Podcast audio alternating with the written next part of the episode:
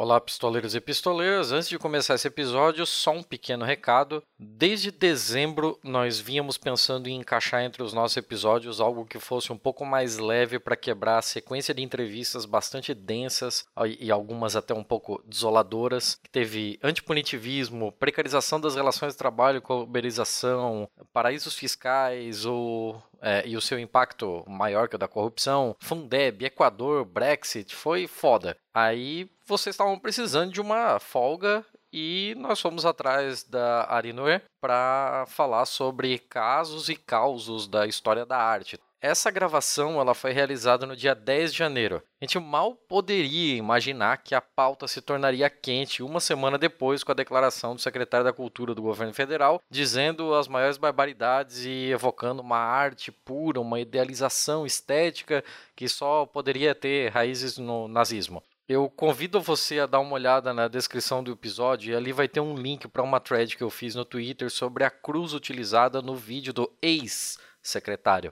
Não é porque fui eu que fiz, mas eu devo dizer que ficou foda, assim. Como diria Gilmar Mendes, as favas com a modéstia. Tal qual em o nosso episódio 49 sobre o Brexit, onde a gente teve duas partes liberadas na semana passada, a primeira com o Alciso Canete lá do lado B do Rio e a outra em inglês com e sem dublagem com o Chris Bickerton da Universidade de Cambridge, nós vamos fazer a mesma coisa, algo bem semelhante essa semana. E nessa gravação aqui você ouve o nosso papo com a Ari e ainda essa semana lançamos dois novos arquivos, um dublado e outro com o áudio original em italiano, com a Patrizia Dragoni. Ela é professora da Universidade Macerata. A gravação com a Patrícia é, aconteceu no dia 17. Então ali vai ter um, alguns comentários sobre o que o ex-secretário fez. Devido à antecedência dessa gravação com a Ari, os eventos recentes não tinham sido comentados nesse episódio. Eu já aviso aqui para que você, ouvinte, não crie falsas esperanças. Mas, para falar a verdade, eu acho que é até melhor assim. Todos esses cretinos que participam dessa farsa que se diz governo, em breve serão apenas uma nota de rodapé na parte mais espúria da história. Mas a arte, essa não. Essa vai continuar viva nas obras, nos corações e nas mentes. Gostem eles ou não. Fique aí com o episódio.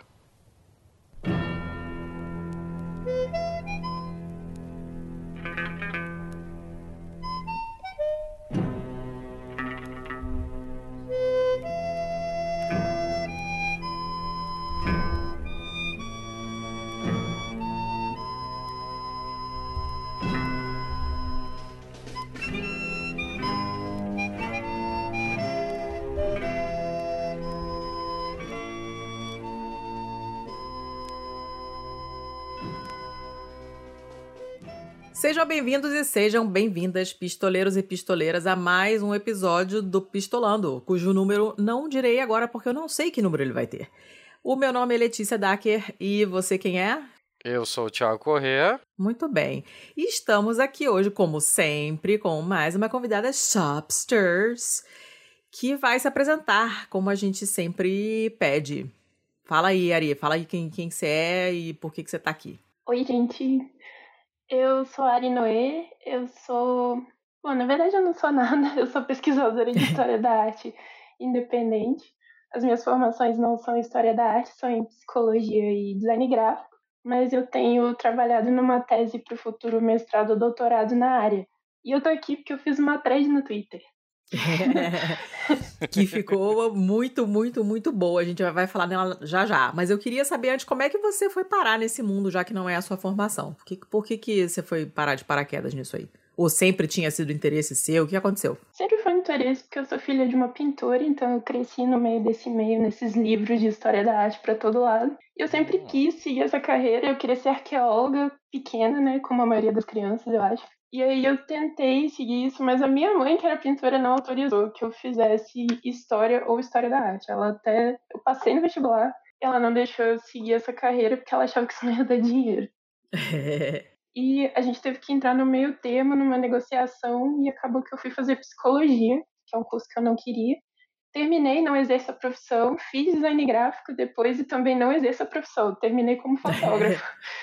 Caramba! É, foi um milkshake de profissões que eu gosto de falar. E terminei agora como sempre pesquisando independente história da arte. E aí no curso de design gráfico eu tive professores de história da arte e eles falavam: "Poxa, você é tão bom em escrever, em falar sobre esse tema, você tem uma paixão pelo assunto, por que que você não investe numa carreira talvez de acadêmica, né? Faz um mestrado, um doutorado e é o que eu tô tentando fazer desde então. Ah, que maneiro. Mas você é, acha que ajuda bastante, assim, essas outras formações que você tem que não tem nada diretamente a ver com, com arte, de alguma maneira te ajudam quando você pesquisa e tal? Nossa, muito. A psicologia, bastante, mas o design gráfico, principalmente, que foi onde abriu mais a minha, minha mente para esse lado acadêmico da arte, né? Que antes era só um hobby, era só diversão, mas aí eu comecei a ver esse lado da pesquisa, né? De entender realmente como que as coisas são.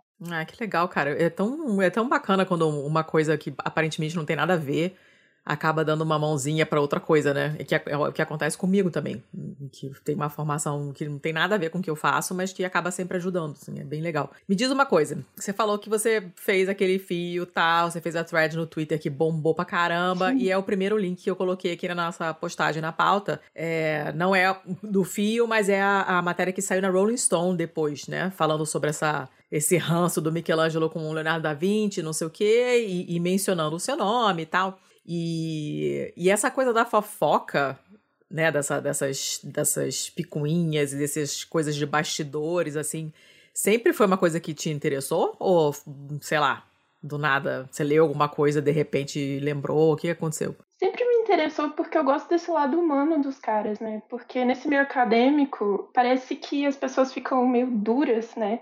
Por falta de uma palavra melhor. Cria esse mito em volta dos caras que eles não são nem humanos, sabe?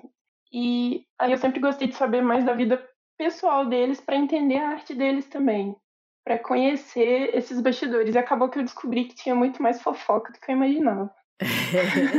é muito mais bafão do que eu imaginava. Pior que tem mesmo. Eu gosto dessas coisas também. Eu tinha uma época, eu adoro história medieval, assim, meu período histórico preferido é a Alta Idade Média, assim, sempre gostei pra caramba. E, e os meus livros preferidos dessa, dessa época são aqueles que falam da vida cotidiana mesmo, né? O que, que as pessoas comiam, o que, que elas usavam em termos de roupa, quem fazia o sapato, eu adoro que horas iam dormir. É, eu adoro essas coisas, essas, essas fofocas de bastidores, assim, essas, são, para mim são muito interessantes, muito maneiras. Essa picuinha em especial que você contou, né, entre o Michelangelo e o Leonardo da Vinci e tal, é, essas, essas, como é que, como é que ficaram sabendo que existiu essa briga? Tem documentação desses negócios todos? Sim, tem. E é principalmente por documentação da época, né, de pessoas que relataram o que aconteceu, mas também por anotações feitas no diário do próprio Da Vinci, porque ele anotava tudo, todo dia ele acordava de manhã e fazia uma listinha de todas as tarefinhas que ele tinha que fazer. Ele era muito metódico. Olha, tinha um bullet journal. É, ele tinha um bullet journal, uma to-do list de coisas que ele tinha que fazer. e você vai achando que era coisa normal, né? Eram umas coisas bem doidas, do tipo descobrir por que, que o pica-pau come as coisas daquele jeito que ele come, perguntar ao cara de hidráulica como que fizeram aqui a parte hidráulica de Florença e essas coisas. Uhum. E aí, nessas que encontraram meio que umas, umas anotações meio birrentas dele em relação ao Michelangelo, e aí dá pra meio que montar como que foi essa rinha entre os dois, né? Que eles realmente não se davam nada bem. E tem o George Vassari. O Vassari foi o primeiro a fazer o, é, essa coisa de montar uma biografia dos artistas, né? No caso foi do Renascimento, inclusive ele foi o primeiro a cunhar esse termo Renascimento. E aí hum, ele escreve sobre a rinha entre o, o Michelangelo e o Da Vinci, só que sempre favorecendo o Michelangelo, que eles eram best friends, né? Inclusive, tem até a questão que o Michelangelo fez ele reescrever a parte dele, porque ele achou que não estava tão bom, exaltando a divindade Mas, dele. gente! Então tinha que ser um negócio assim, tipo, o Michelangelo, o mais perfeito de todos, melhor pessoa, divino, né? Ele era chamado de divino. É, Porra, mas era um, era um relacionamento meio abusivo, assim, né? Que ele ainda ficava botando palpite no, no trampo do outro, porra. Porra, que ego gigante, pelo amor de Deus. E, não, e ele era bravo, ele já tinha entrado em brigas na juventude dele, ele tinha um nariz torto, porque ele entrou em uma briga e o nariz dele foi quebrado, e naquela época não tinha uma rinoplastia para salvar o homem. Então ficou com aquele narizinho torto, que já era um sinal de que o bicho era bravo, né? Era um pinchezinho mesmo bravo. E aí, Caraca. ele, eu acho que o Vazari ficou pensando assim, putz, eu, sei lá, né, não quero apanhar desse homem, então, tipo, esse cara esculpiu o Davi, né, gente? Aquele bloco de mármore é... gigantesco transformado numa escultura, então realmente não era uma pessoa que você ia querer ficar em, em termos ruins. Justo. Pô, de que, quem que é o que você mais admira, assim, o que você acha que é mais interessante de estudar do, desses famosões, assim? Então, o meu ídolo, assim, da pintura sempre foi o Rafaelo. O Rafaelo Hum. que é outro, uma das tartarugas ninjas também, né? Sim. Que é um deles e é outro desafeto do Michelangelo. Só que a vida dele é bem tediosa. Ele não tem uma vida tão legal assim quanto a do Da Vinci e do Michelangelo, talvez por falta de fontes que a gente tenha para pesquisar sobre ele. Não tem muita informação sobre a vida pessoal dele, exceto as coisas que o Vasari mesmo disse, como por exemplo que ele morreu de tanto fazer sexo. Gente, isso é muito divertido. Como Tá, assim? pera. Sério? É sério, ele descreve que depois de uma noite que o Rafaelo teria feito aí não sei o que, sabe? Essa parte ele não entra muito em detalhes, mas foi um sexo Mas, brabo. gente, E como aí assim? ele volta pra casa de manhã já morrendo de febre e fica agonizando por 15 dias com essa febre Caraca! e não tinha coragem de contar para os médicos dele o que, que ele tinha. E aí o Vasari assume que é porque ele não queria dizer que tinha feito sexo e tal.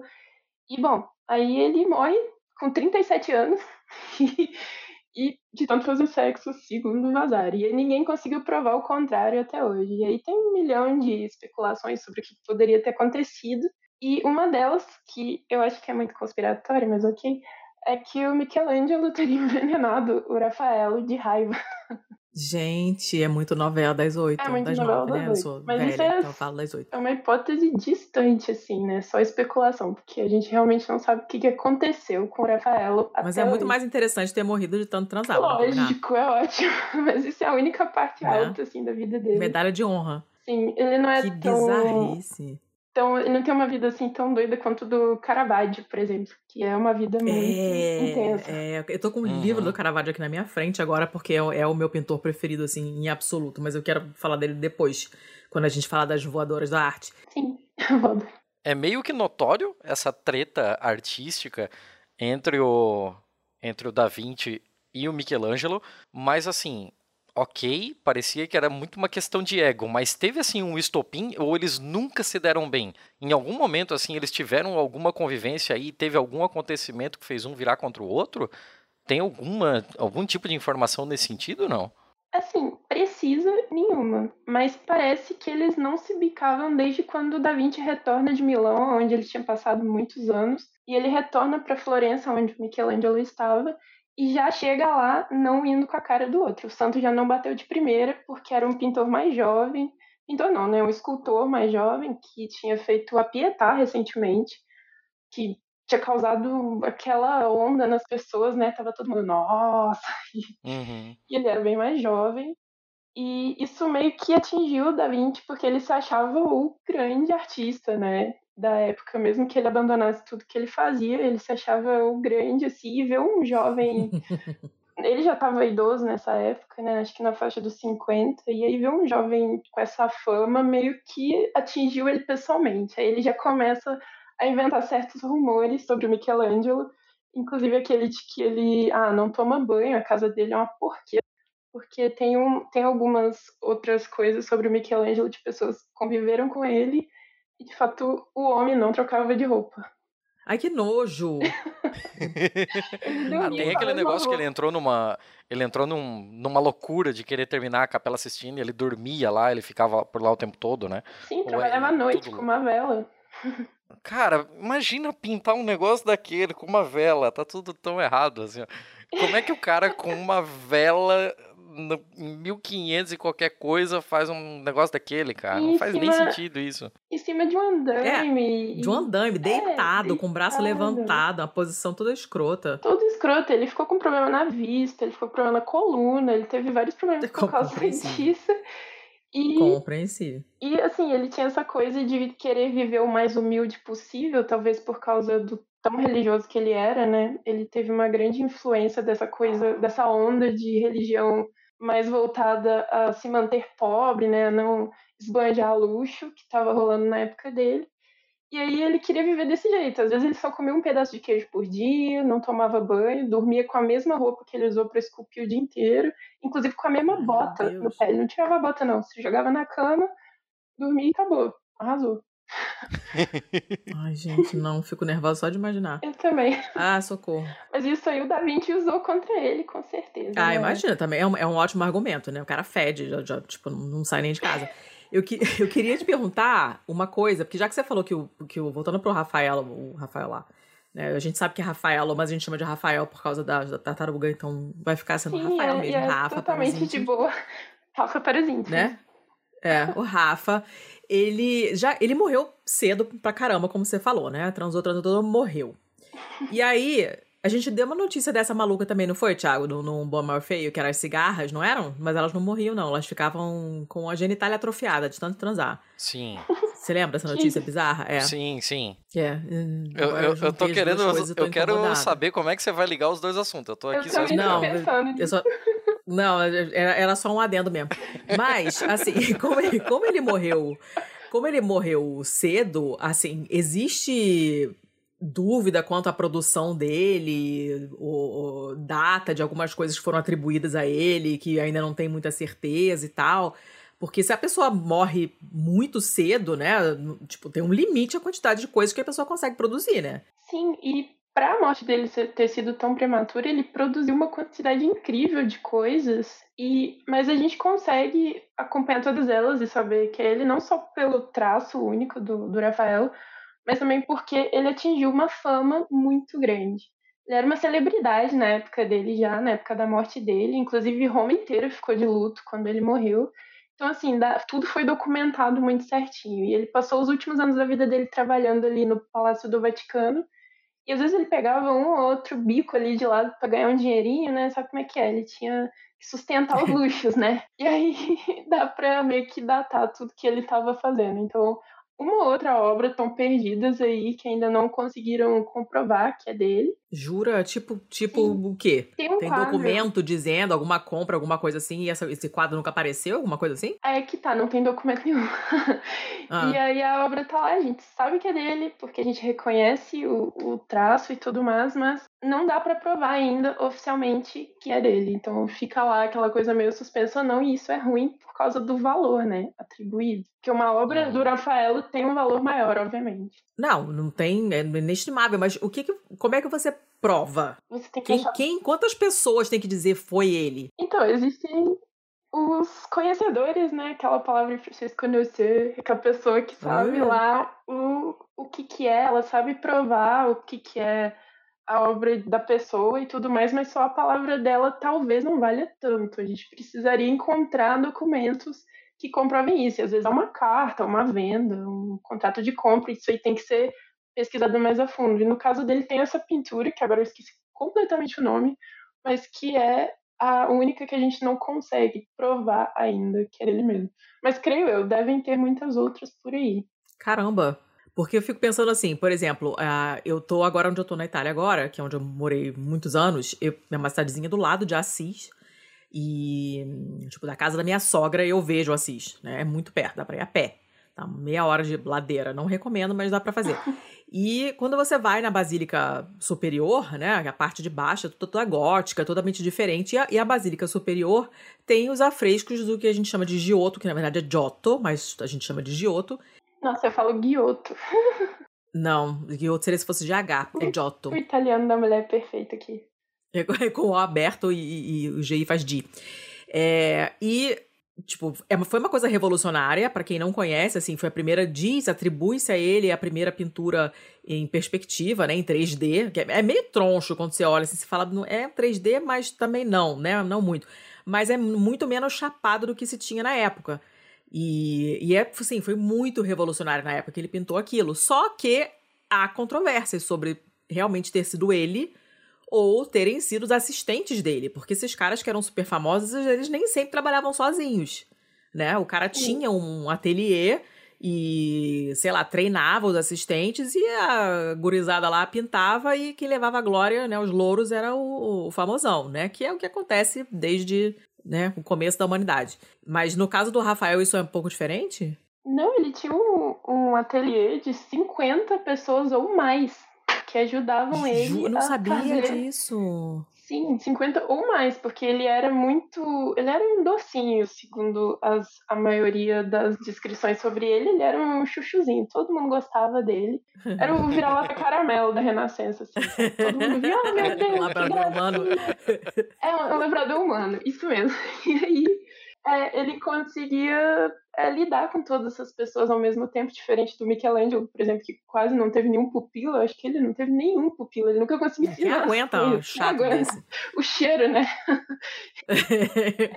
Ai, que horror. Aí, é, o, o Rafael era todo, todo príncipe, né? Ele é conhecido como o príncipe da arte mesmo. E aí ele conseguia lidar com todos esses garotos juntos, falando na cabeça dele ao mesmo tempo, e muitos deles tiveram participações nas obras do Rafael, talvez até terminado a obra para ele, que era muito comum na época também. Ele só Uhum. começava a fazer o desenho ali e o cara que lutasse para poder terminar aquilo. Então é muito comum. Isso não, né, nessa isso época não, altera, não altera o valor da obra, por exemplo. Não, de forma alguma, porque é, geralmente o que se faz é colocar Rafaelo e Atelier, sabe? Pra não deixar os garotos de fora também. Aí a É obra sacanagem. é né? como a Escola de Atenas, por exemplo, que é o afresco mais famoso dele, que tá lá no Palácio do Vaticano. Aí é dessa forma, Rafaelo e Atelier. Mas assim, não tem o Uhum. nome dos garotos também, né? A gente sabe que o Giulio Romano, por exemplo, tava lá, que é o garotinho que ele cuidava quase como filho e que virou também um pintor incrível depois da morte dele. Ah, que cara legal. Eu É. não sabia que ele tinha essa história de maneiro, não. Eu conhecia essa fama de, de esquisitão do Michelangelo, não essa fama do banho, mas eu sabia que ele era chato. Muito. É, mas eu não sabia que o Rafael era fofinho assim, não. Ah, ele era um anjinho mesmo, um labrador. Deixa eu aproveitar a- o ataque de oportunidade, porque você acabou de citar o, o quadro da Escola de Atenas, e o quadro da Escola de Atenas ele tem uma, uma coisa que sempre me saltou aos olhos, assim, que nisso ele lembra muito os quadros do Da Vinci, que eles têm aqueles mesmos, uns tons muito parecidos de contraste de azul e vermelho. E aí, tipo, você pega, sei lá, a última ceia, você pega aquele Salvator Mundi, você pega a, aquela Madonna com, com o Cristo no colo do, do Da Vinci, e todos eles têm esse contraste de azul e vermelho, e todos eles, se você montar assim um, um, um jogral, vai, que tá me faltando a palavra, se você colocar eles todos lado a lado, parece que eles passaram pelo mesmo filtro do Instagram, assim. Ele- Eles têm eu não sei dizer o que é, mas eles têm um negócio que caracteriza eles de um jeito que parece que tem uma aura naquele ar ali que, que deixa eles todos muito próximos. O que, que exatamente faz isso? É a assinatura do, do, do próprio autor, do artista, ou é uma questão mais da, da química das tintas da época ou do tempo mesmo? Ou era modinha. É todo tudo, mundo é tudo jeito. isso, basicamente. É lógico, os pigmentos da época né, eram limitados e a técnica de fazer o pigmento e extrair a cor deles, principalmente para fresco, que é difícil demais de fazer, é um negócio muito difícil. É, inclusive, o Da Vinci teve muitos problemas fazendo afresco na vida dele, porque ele tentava experimentar novas técnicas, né? Porque o afresco é bem difícil de, de fazer, você tem que pintar literalmente a fresco, enquanto ainda tá fresco ali. E aí, a a última ceia tá lá completamente destruída por conta desses experimentos que ele fez que fizeram com que ela não ficasse tão duradoura. Não, isso daí é tudo novo pra mim. Eu nunca fiz a ligação de que a fresco vinha de a tinta ter que estar fresca. Assim, não, não é ah, tinta. É, é, no, é no estuco, é no reboco, na parede. pe- Pera, como? A aplicação Ele pinta tinta, direto no. É, ele pinta na parede, direto, né? E É a no parede, reboco o fresco? reboco. É, no reboco tem que estar fresco. Sim, e pra, aí ele vai sugar a tinta e ela muda de cor com o passar dos dias também. É, porque o que você tá, o que você tá vendo na hora que pinta é uma coisa, depois que seca é outra coisa, né? Exato. Ele tem que fazer esse cálculo também, porque senão a cor vai mudar completamente quando secar e, a- e sugar definitivamente aquela tinta, aquele pigmento. Meu caralho, isso parece um pesadelo. É um pesadelo. Sim, o ele Rafael, tem- tem- é, inclusive, quando ele foi chamado lá no Palácio do Vaticano para fazer a escola de Atenas, ele tava com o cu na mão, porque ele era pintor de tela até então, e aí chamam ele para fazer um afresco daquele tamanho, que ela é imensa, né? É, e aí é ele e, e era o Papa ainda por cima, com o olho ali olhando nele, ele falou: É, tô lascado agora, eu tô na boca da, da capivara. E aí ele teve que aprender a fazer assim.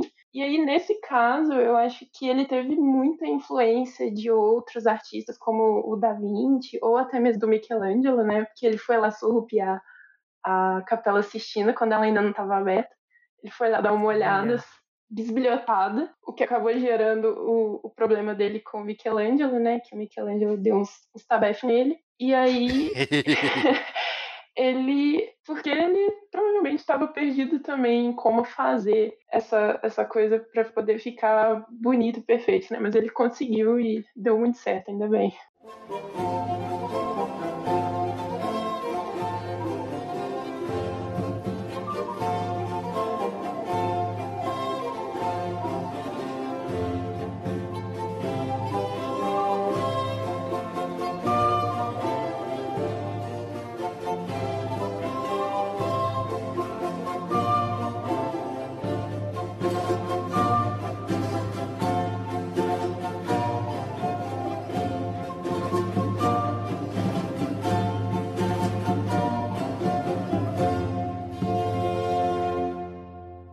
Tá, isso me leva a pensar o seguinte: para o cara aceitar um servição de corno desse, que é difícil pra cacete, que precisa de uma técnica muito, muito precisa, que os afrescos são imensos. Um cara desse ganhava muito dinheiro, não? Como é que era a vida deles? Eles conseguiam levar uma boa vida? Sim, eh, você falou que eles eram famosos, assim, mas isso trazia para eles um, um estilo de vida de que jeito comparado com o resto? Olha, era muito alto, principalmente porque nessa época essa questão de ser artesão, né, de fazer trabalho com as mãos, de mexer com a arte, começou a ser mais bem vista. Antigamente, qualquer trabalho feito com a mão e tal era tudo considerado coisa de mulher, coisa de pobre, não era muito legal, não. Então, quando eles começaram a subir nesse status, né, a pintura começou a ser elevada, eles começaram a ganhar muito nessas comissões, principalmente de religiosos. Então era assim, uma igreja chamava, uma ordem religiosa chamava e o papa. Se você fosse comissionado pelo papa, estava feito, só em nome, não só em nome. É a glória. A glória, mas também porque você recebia muito dinheiro. E no caso do Rafael, ele começou a se tornar o pintor mais bem pago de Roma naquela época. Então isso fez a fama dele explodir. Mas no final das contas, quem era ricão mesmo era o Michelangelo, porque ele ficava poupando, né? Não comprava nenhuma muda de roupa. assim até eu, pô. morreu com dinheiro à sobra. Ele tinha muito dinheiro quando ele morreu, nem lembro mais o valor, mas era bastante dinheiro para a época. Mas o Rafael também era rico, inclusive antes de morrer, que ele também era arquiteto, além de ser pintor. Ele estava planejando o próprio palácio ele ia fazer um palacinho bem modesto para ele viver. Modesto, tô zoando, que não era modesto nada. ele ia fazer um lugar bem, bem grandão para ele viver e infelizmente não chegou a dar tempo. Mas eles eram bem ricos, esses comissionados, assim, de forma por pessoas mais famosas, nobres. A, Pelos mecenas e tal, né? Mas na época tinha um monte de artista que não conseguia nada, era sofrido demais. Engraçado que você falou esse negócio de do artesão, né? Mas ainda hoje tem uma categoria profissional que é o artesão. E não, não, necessariamente tem a ver com fazer artesanato, que é a primeira coisa que vem na nossa cabeça, né? Arte ou artesanato não é miçangueiro, não é isso. Né? Mas, por exemplo, o meu marido tem uma empresa que pinta máquina industrial, tem um, é um galpão gigante, tem um monte de funcionário, tem um forno que cabe um caminhão inteiro dentro, porque já pintaram, já trabalharam com caminhão antes, mas hoje é pedaço de máquina industrial e aquele negócio fica lá no forno secando, não sei o quê. E isso também é considerado artesão. É uma categoria profissional mesmo.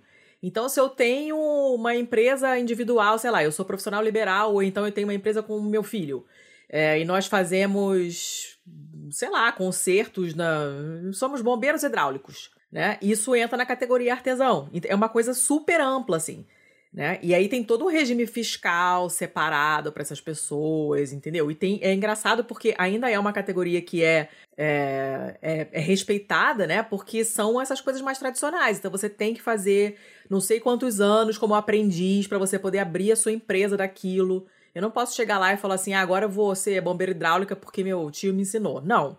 Eu tenho que fazer uma escola técnica e eu tenho que ser oficialmente aprendiz de um bombeiro hidráulico que tem uma empresa por pelo menos sei lá quantos anos para poder abrir a minha empresa depois. E isso vale para um monte de coisa, inclusive para quem cozinha, sabe? Umas coisas muito específicas assim.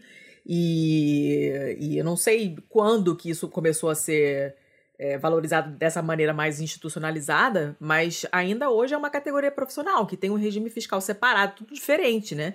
E eles dão muito valor a essas coisas, tipo, sei lá, um cara que faz cerca, aquelas cercas todas elaboradas, aquela grade, não cerca, grade, cheio de mumunha, com aqueles detalhes, não sei mais o que, nananana, esse é um cara que ele é ele é considerado um, um, não exatamente um artista, mas um cara que tem uma bagagem assim, sabe, significativa, porque não é todo mundo que sabe fazer aquilo. Alguém tem que ter ensinado para você desde cedo, com muita paciência, você tem que ter feito aquilo Um muitas mestre, vezes. né? É, é uma coisa de, de mestre mesmo. Você tem que ter tido um tutor, né? Uma pessoa que te acolheu e ficou te ensinando aquela parada lá, né? E, e isso é levado super a sério aqui. Até que quando você vai na, sorveteria, tem, tá escrito lá, é gelato artigianale, é um sorvete artesanal, né? Porque Sim, é essa categoria. Mestre, de pai para filho, ou de um mestre mais sábio para aquele É, que ele é. pega. Isso, Isso era aí. a renascença toda. O, o Rafaelo mesmo, ele virou, virou maestro com 16 anos e ele teve que estudar com Pietro Perugino, né, que foi o, o mestre dele. Perugino? E, é, Perugino. E teve que É. estudar e tudo mais. E aí era essa questão mesmo de sempre você ter que aprender esse ofício de uma pessoa que sabia mais e tudo, aquela hierarquia, e ficava assim pra sempre. É, o Perudina tá aqui perto, né? Eu tô na, a, a, cidade onde eu tô era, faz parte da província de Perúdia. E ele, o apelido dele era Perudino, obviamente, porque ele nasceu em Perúdia. E, e eu nunca tinha ouvido falar dele até vir pra cá. Aí, quando falou, não, você não conhece Perudino? Eu falei, não, a Perudino deu aula pro Rafael. Eu, hã? Deu aula pro Nunca tinha ouvido Rafael, falar. É, não, foi professor do Rafael, assim, eu, ah, então tá, né? Eu não, realmente eu não sabia, né? Mas eu E- adoro essas tretinhas, então. Pasme é outro que teve treta com Michelangelo, porque o Michelangelo ofendeu ele muito, falou que ele era um péssimo pintor. E aí ele até foi em Roma pra poder entrar com processo contra o Michelangelo. Tipo, rolou o processinho. Foi meter o que cara processinho. chato! Demais. Alguém se deu bem com o Michelangelo? Os namorados dele, com certeza. fizeram- Na verdade, não, porque os garotos que eram modelos pra ele acabavam namorando ele também, né? Alguma coisa assim, acabavam fugindo com o dinheiro dele depois. Dormia com ele no dia seguinte, Ah, catava as bolsinhas sinceramente. de dinheiro dele e fugia.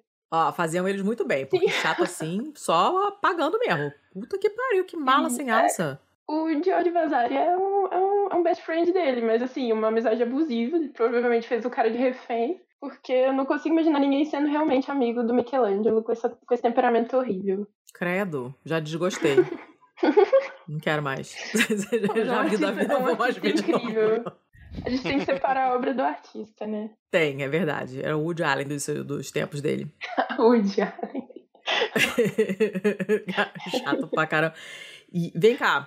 A diferença é que o- as obras dele são boas, né? É, Uh, isso que eu, eu não gosto de Woody Allen. Um Eu abraço pra não quem gosto de gosta de Woody Allen aí. Eu não gosto, sinto Uh. informar.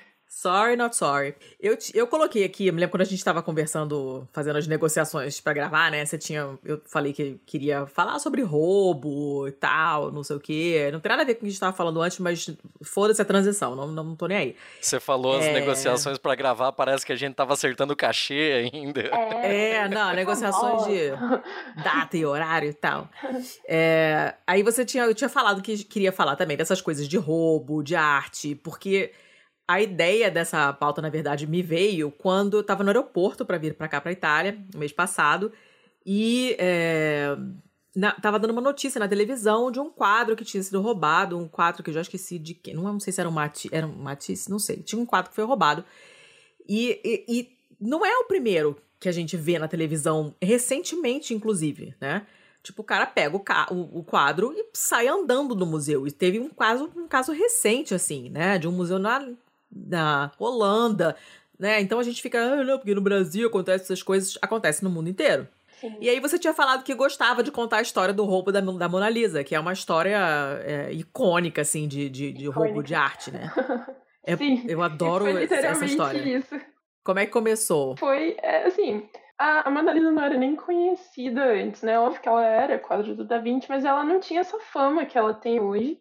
E isso só aconteceu, ela virou a, a Kim Kardashian do, da arte por causa disso, por causa desse roubo. Ela ficou sumida por dois anos. Ela foi roubada em 1911 acho que em agosto, assim. E foi exatamente isso. Era um ex-funcionário do Louvre que entrou lá no museu com o uniforme que ele ainda tinha. Ele mesmo tinha pregado ela na parede, eu acho.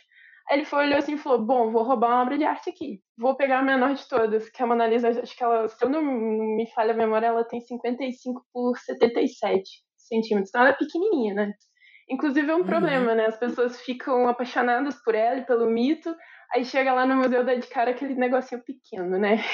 É, é uma grande decepção. Vidro. O negócio parece é um decepção. selo na parede, é pequenininho.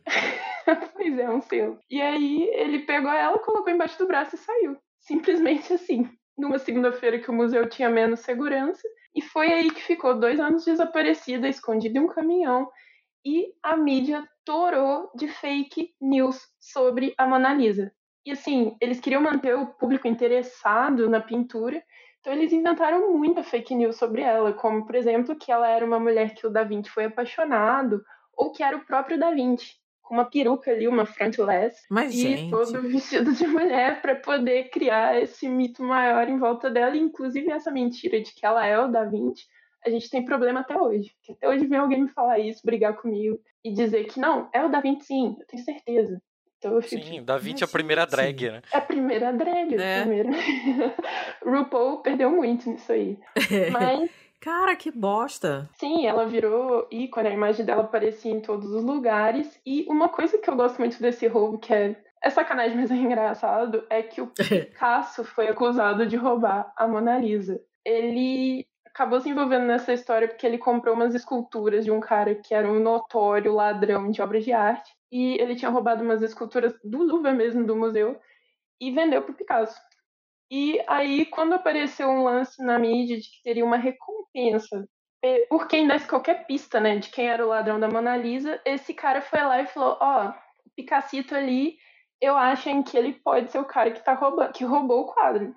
Vai lá e investiga o cara, porque eu acho que tá estranho isso aí. Chamaram o Picasso para depor, ele, um amigo dele, ficaram dois anos na cola do coitado. E só depois que o quadro apareceu que ele foi, assim, é, inocentado, porque até então ele era a principal suspeita. Que o Picasso tinha entrado no museu e roubado a Mona Lisa. Cara, que coisa louca! Foi muito pesado para ele isso.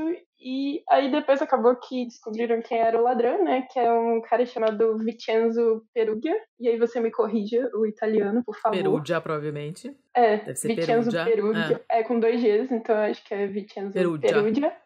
Perugia. Perugia. Ah. Eu tô aprendendo a falar italiano, então ainda tenho, né, que aprender muita coisa mesmo. Mas aí. É... Calma, você chega lá. Ele, ele dizia que roubou por patriotismo, porque ele queria. Ele era italiano, que, que foi viver na França, um artista também, pintor, e acabou conseguindo esse emprego no museu. E aí a justificativa dele era assim: o Napoleão roubou a Mona Lisa da Itália e a Mona Lisa é nosso tesouro, então eu quero devolvê-la. E ele meteu esse louco mesmo quando ele foi preso. Na verdade, não era nada disso. Ele estava já com uma listinha de compradores que dariam muito por ela nos Estados Unidos, inclusive. Ah. Mas o bite que ele caiu foi em Florença, porque ele encontrou um cara lá, um art dealer, que falou: Não, eu te ofereço uma grana boa por ela. E quando ele chegou lá, tava a polícia. E aí ele foi pego, mas assim, ele some na história também, porque ele acabou lutando. A Primeira Guerra veio logo em seguida, né? E aí ele acabou lutando no exército italiano e foi esquecido, assim, ele ficou muito pouco tempo na cadeia pelo crime, mas aí a fama da Mona Lisa já era absurda. Inclusive, quando ela foi roubada, o pessoal ia no museu para olhar para a parede vazia. Mas, gente! Ele ficava lá olhando para a parede vazia. Eles não tiravam selfie ainda, que ainda não tinha o famoso pau de selfie, mas eles ficavam olhando para a parede vazia. Já era aquela coisa toda antes do quadro voltar. E hoje em dia, eu já estava lendo recentemente até uma pesquisadora falar que o certo seria fazer um pavilhão exclusivo para Mona Lisa, porque a parte onde ela fica acaba atrapalhando o resto do museu inteiro. Porque as pessoas vão só para lá, foca só ali, esquece o resto do museu, atrapalha os outros turistas que querem ver realmente o que, que o museu tem para oferecer, que é bastante coisa, né? E aí ela estava falando sobre essa questão de talvez construir um pavilhão só para Mona Lisa, sabe? É, faria, na, na, real faz muito sentido, assim. Faz, faz, muito sentido. Você já foi, você já foi lá, Ari? Você já, já foi no Louvre? Já conhece o museu? Não, eu não, não fui lá ainda e eu não sei se eu quero ir também. Cara, não, é um ver a Mona. É, é, bizarro, é bizarro, porque primeiro que você, você vai esperando uma coisa e você chega lá e é um quadro realmente muito pequeno, atrás de um vidro.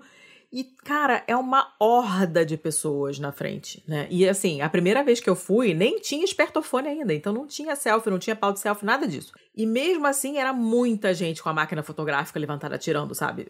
Tirando foto. Você realmente não consegue chegar perto dela. E realmente e, também assim, perturba tudo que tá em volta. Museu, Você não consegue é, chegar. E eu vou tomar a voadora da arte, com certeza, quando eu ver ela, e eu não quero desmaiar no meio de uma multidão de pessoas que vão pisotear minha cabeça, sabe? Então, não sei. É, o risco é real, amiga. Só te digo é isso. o, risco, o risco é real. Então, Porque é muita gente, é uma manada.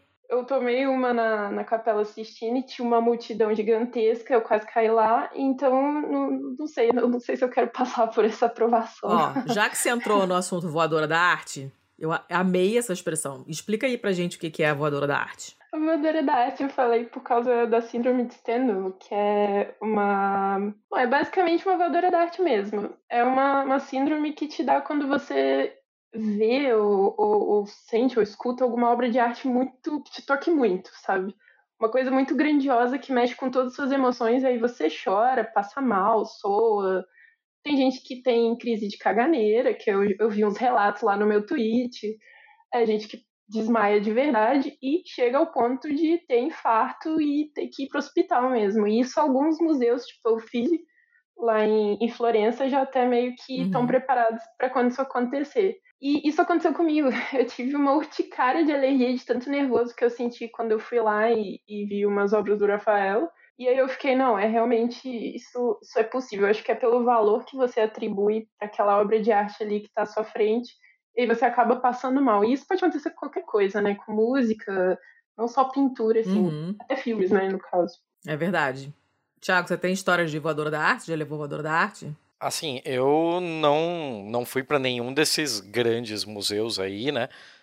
Exceto o MASP, e no MASP eu tomei algumas, assim. E isso é um negócio muito curioso, porque você não precisa ter exatamente uma, um conhecimento muito grande de arte, você não precisa ser uma pessoa muito versada em, em arte para de bater o olho no cara e dizer, ah, isso aqui é neoclássico, isso aqui é, é renascentista, isso aqui é sei lá o que. Mas assim, você tem uma infinidade de quadros ali. E eu, eu fui no MASP e tinha uma cacetada aí, inclusive tinha Rafael, tinha uma galera lá, e tinha uns quadros que eu olhava e, porra, o cara é muito bom, dá pra ver aqui que tem uma técnica aqui que eu não faço a menor ideia do que é, mas ele domina, porque ele conseguiu dar todo o esquema de som e de, de, de som, de, de luz e sombra no negócio e tal. Eu, eu, eu sei que tem alguma coisa aqui, mas eu não tenho o, repertório técnico para identificar o que, que é. Mas aí você vai andando, vai andando, e aí eu dei de cara com um Rembrandt e olhei, caralho, isso aqui. Não, pera. Eu tava vendo uns quadros, e esses quadros são muito bons, eu não nego a qualidade deles, mas, mano, olha isso aqui. E o Rembrandt, assim, eu não fazia a menor ideia de o quão grande ele é. Os quadros Sim. do Rembrandt são enormes. São. E, e eu olhei aquele cara, dá, dá um coice mesmo, assim, realmente. Teve teve dois, dois quadros que, que me impactaram muito. Por, um foi pela, pela qualidade mesmo, e assim, é, é muito diferente você ver um Rembrandt. E o outro foi porque era a última coisa que eu esperava ver. Eu nunca esperaria encontrar na, encontrar na minha frente, e é um Bosch. O Hieronymus Bosch, Ai, é um cara gente, completamente Bosch caótico. Da... eu é queria é morar na cabeça desse homem.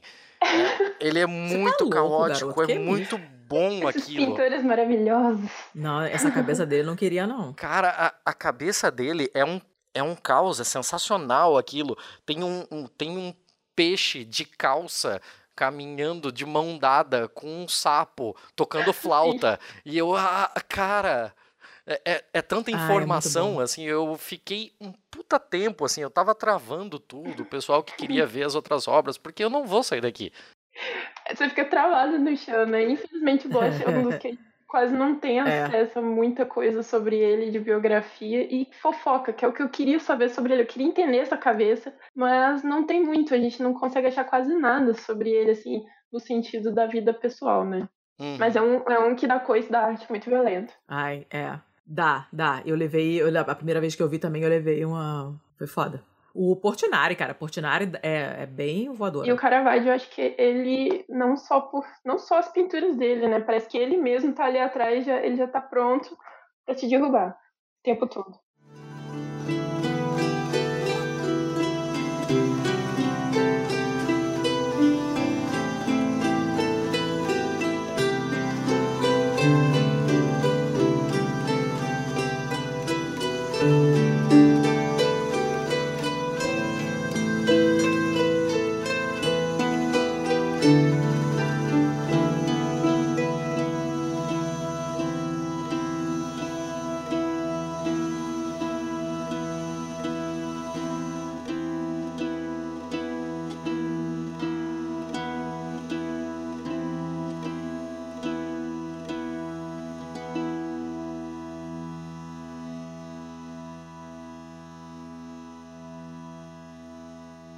Eu contar minha primeira voadora da arte, então. Minha primeira voadora da arte foi em Nápoles. Eu tava. Foi a primeira viagem que eu fiz pra Itália.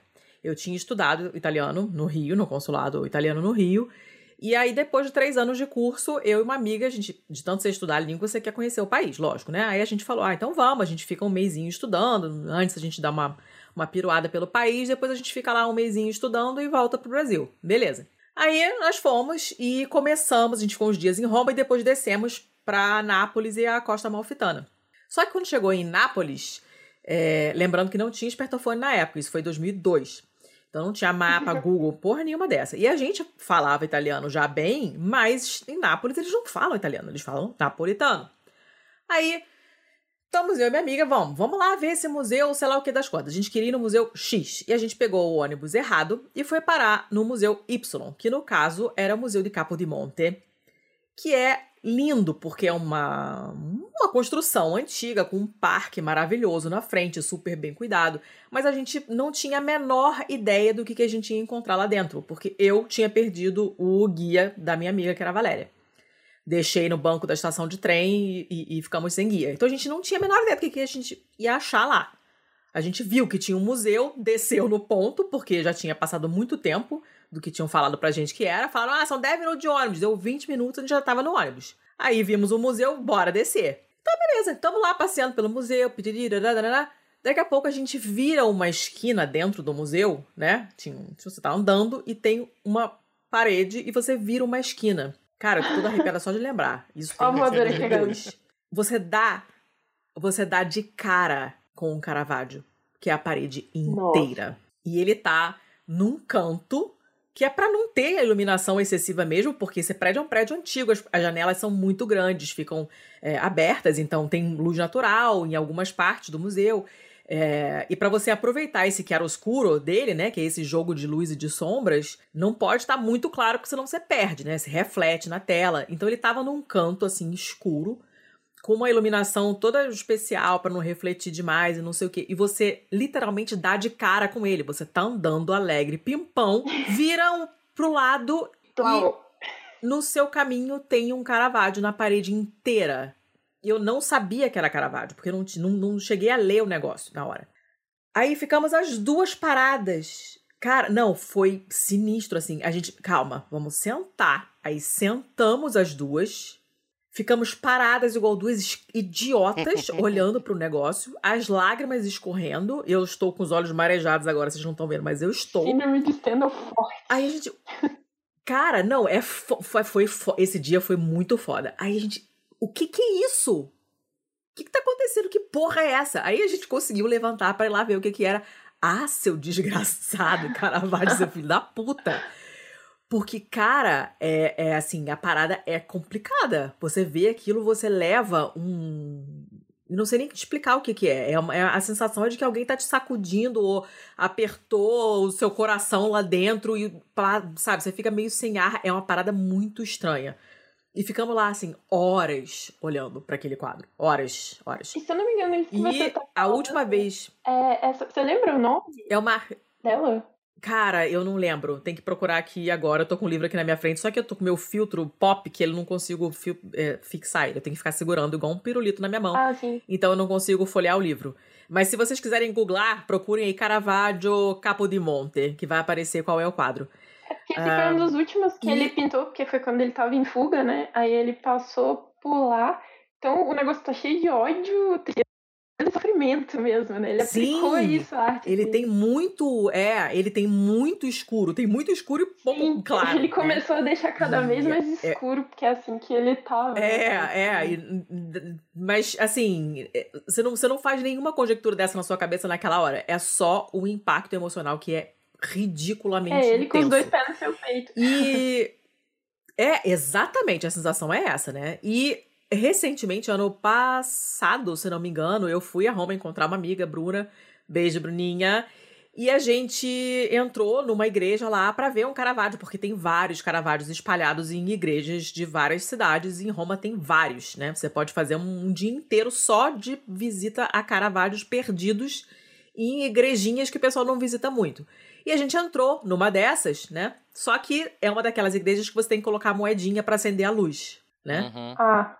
E fica dentro de uma capela, né?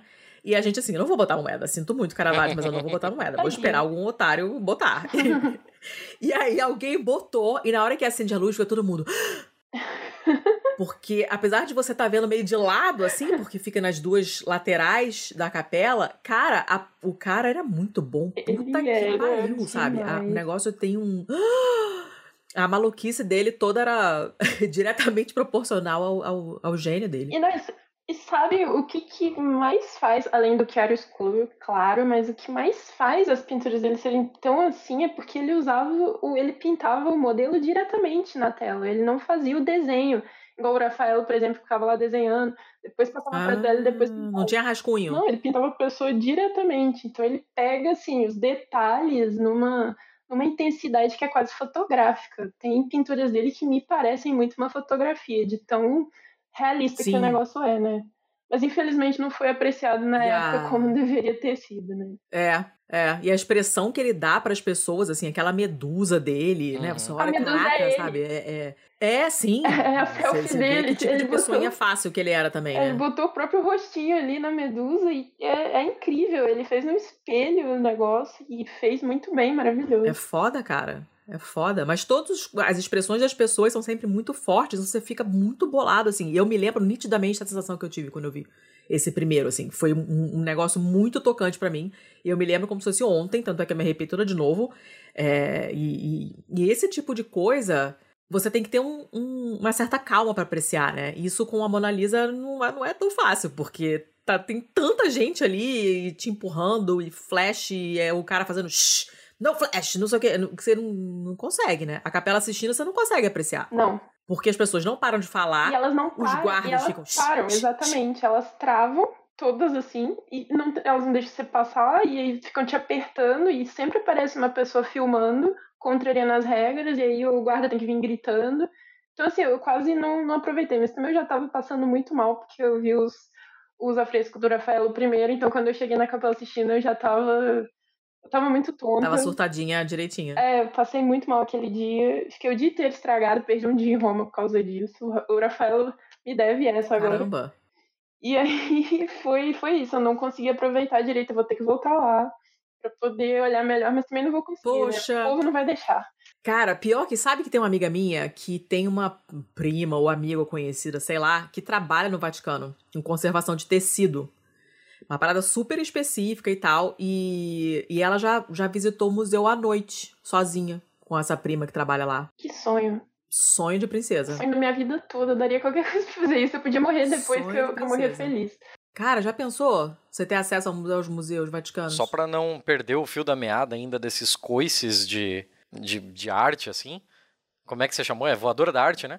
Voadora da arte. Então, é, é, um que eu, eu amei essa não, não sabia da existência desse cara, e ele é um ítalo brasileiro, e eu nunca tinha visto nenhuma obra dele e tal. Inclusive, esse é um. É, eu já conversei isso nos bastidores com a Letícia, eu ainda quero fazer um episódio para falar sobre arte brasileira de um ponto de vista específico, mas arte arte que eu digo artes plásticas, né? A gente já fez aquele de música clássica e tal, mais ou menos naquela, naquela pegada.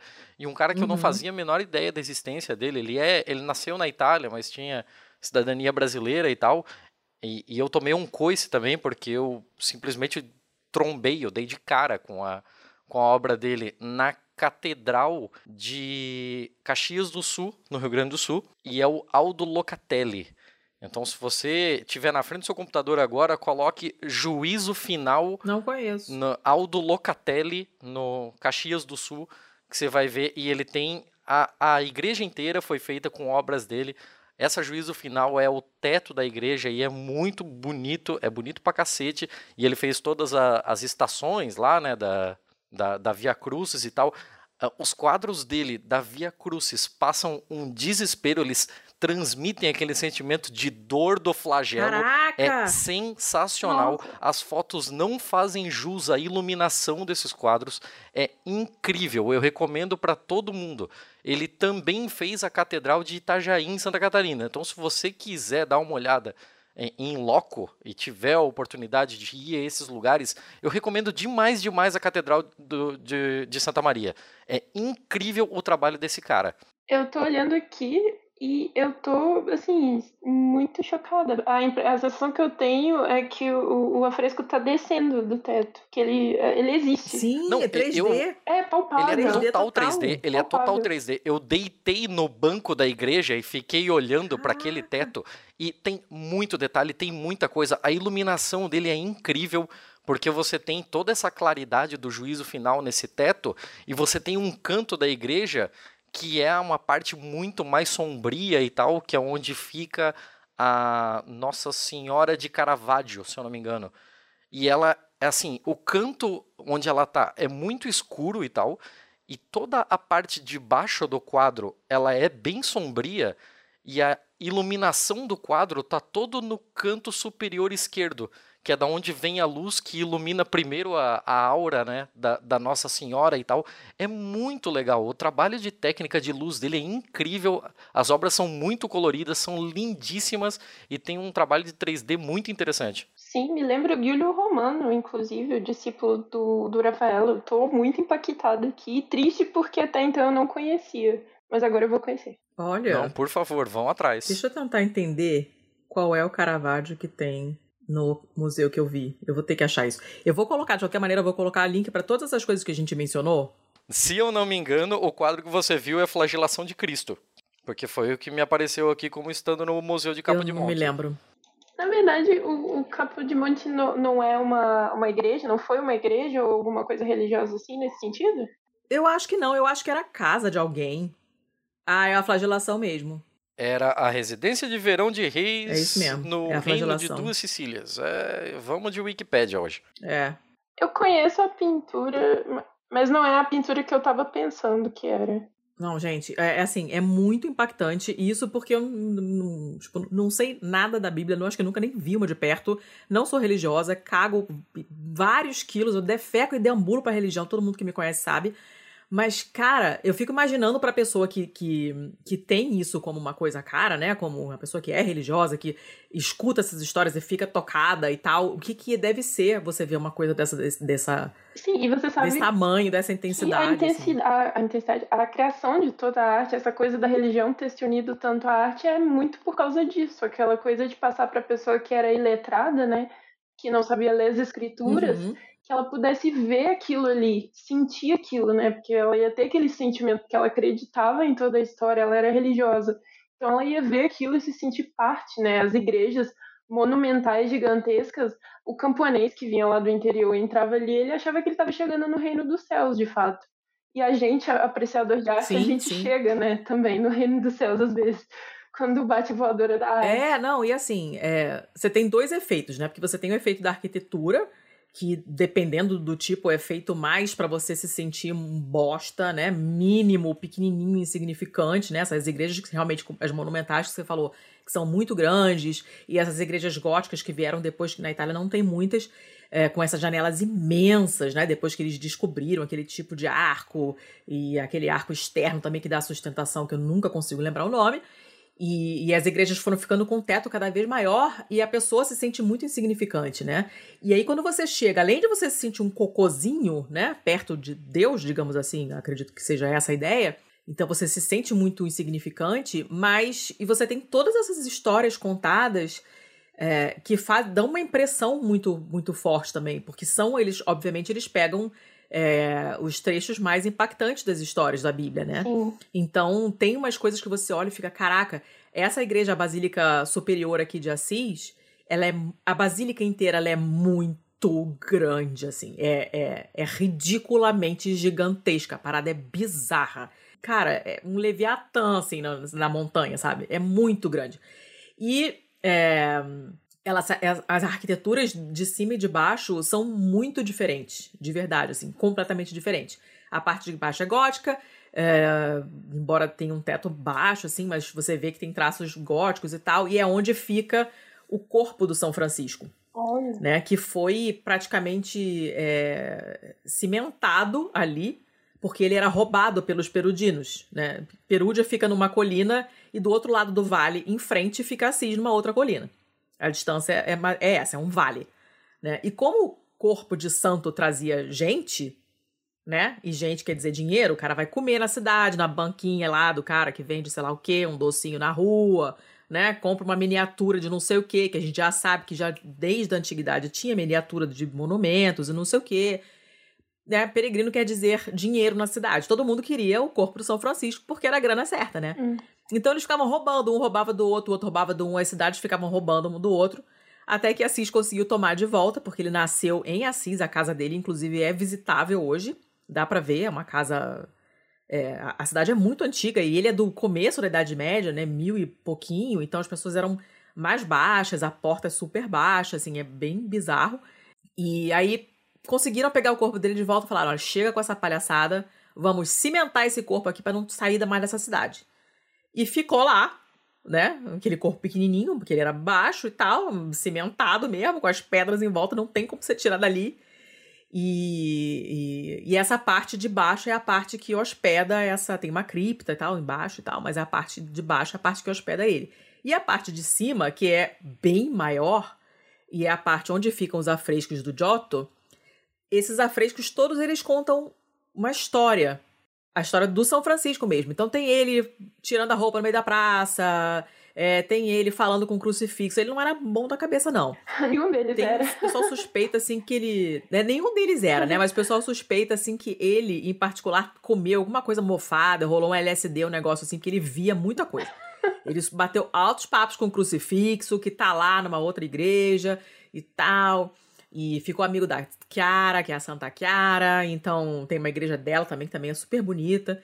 E essas, esses painéis, todos esses afrescos, vão contando essa história. Então, se você se coloca no lugar da pessoa que realmente que não sabe ler e que também não entende latim, porque a missa era dita né, em latim, é uma maneira, uma história em quadrinhos praticamente, né?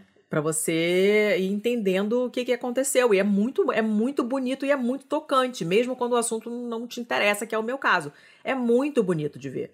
Muito mesmo. E você, você fica o dia inteiro ali observando, né? Se quiser se deixar, você fica o dia inteiro ali. E naquela época deveria ser ainda muito maior o impacto, né?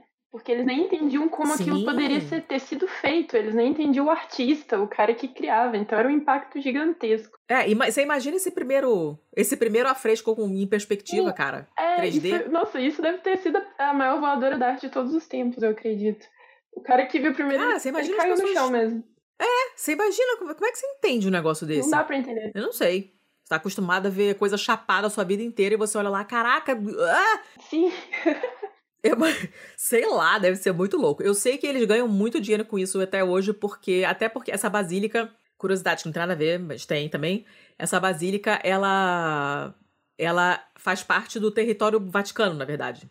É, é como se você estivesse no Vaticano ali, já não, sabe? Ela tem uma porque São Francisco é o santo padroeiro da Itália, não é o santo padroeiro de Assis. A gente chama de São Francisco de, São Francisco de Assis porque ele nasceu em Assis. Mas ele não é o padroeiro de Assis, ele é o padroeiro da Itália. E como tal, essa basílica gigantesca que construíram para ele, que ele deve estar se torcendo naquele mini túmulo dele lá, né? Porque não era isso que ele queria. E, e, e essa basílica, ela, ela obedece a regras completamente diferentes do- das outras igrejas da, da igreja católica. Essa é como se ela fosse uma outra basílica de São Pedro, sabe? Sim. Tem um- uma jurisdição do direito canônico diferente, é uma parada toda bizarra lá. Mas é muito bonito. Quem puder, é, tiver oportunidade, cara, vá ver, porque é muito foda. É muito, muito, muito bonita e dá uma voadora bacana, assim. Uma coisa que você falou que eu não sei se tem muito a ver, mas é, é uma curiosidade engraçada, essa coisa do gótico nas igrejas da Itália. Quem cunhou o termo gótico, assim, a primeira vez foi o Rafael, numa carta que ele estava reclamando. Ah! Reclamando do gótico porque ele achava cafona.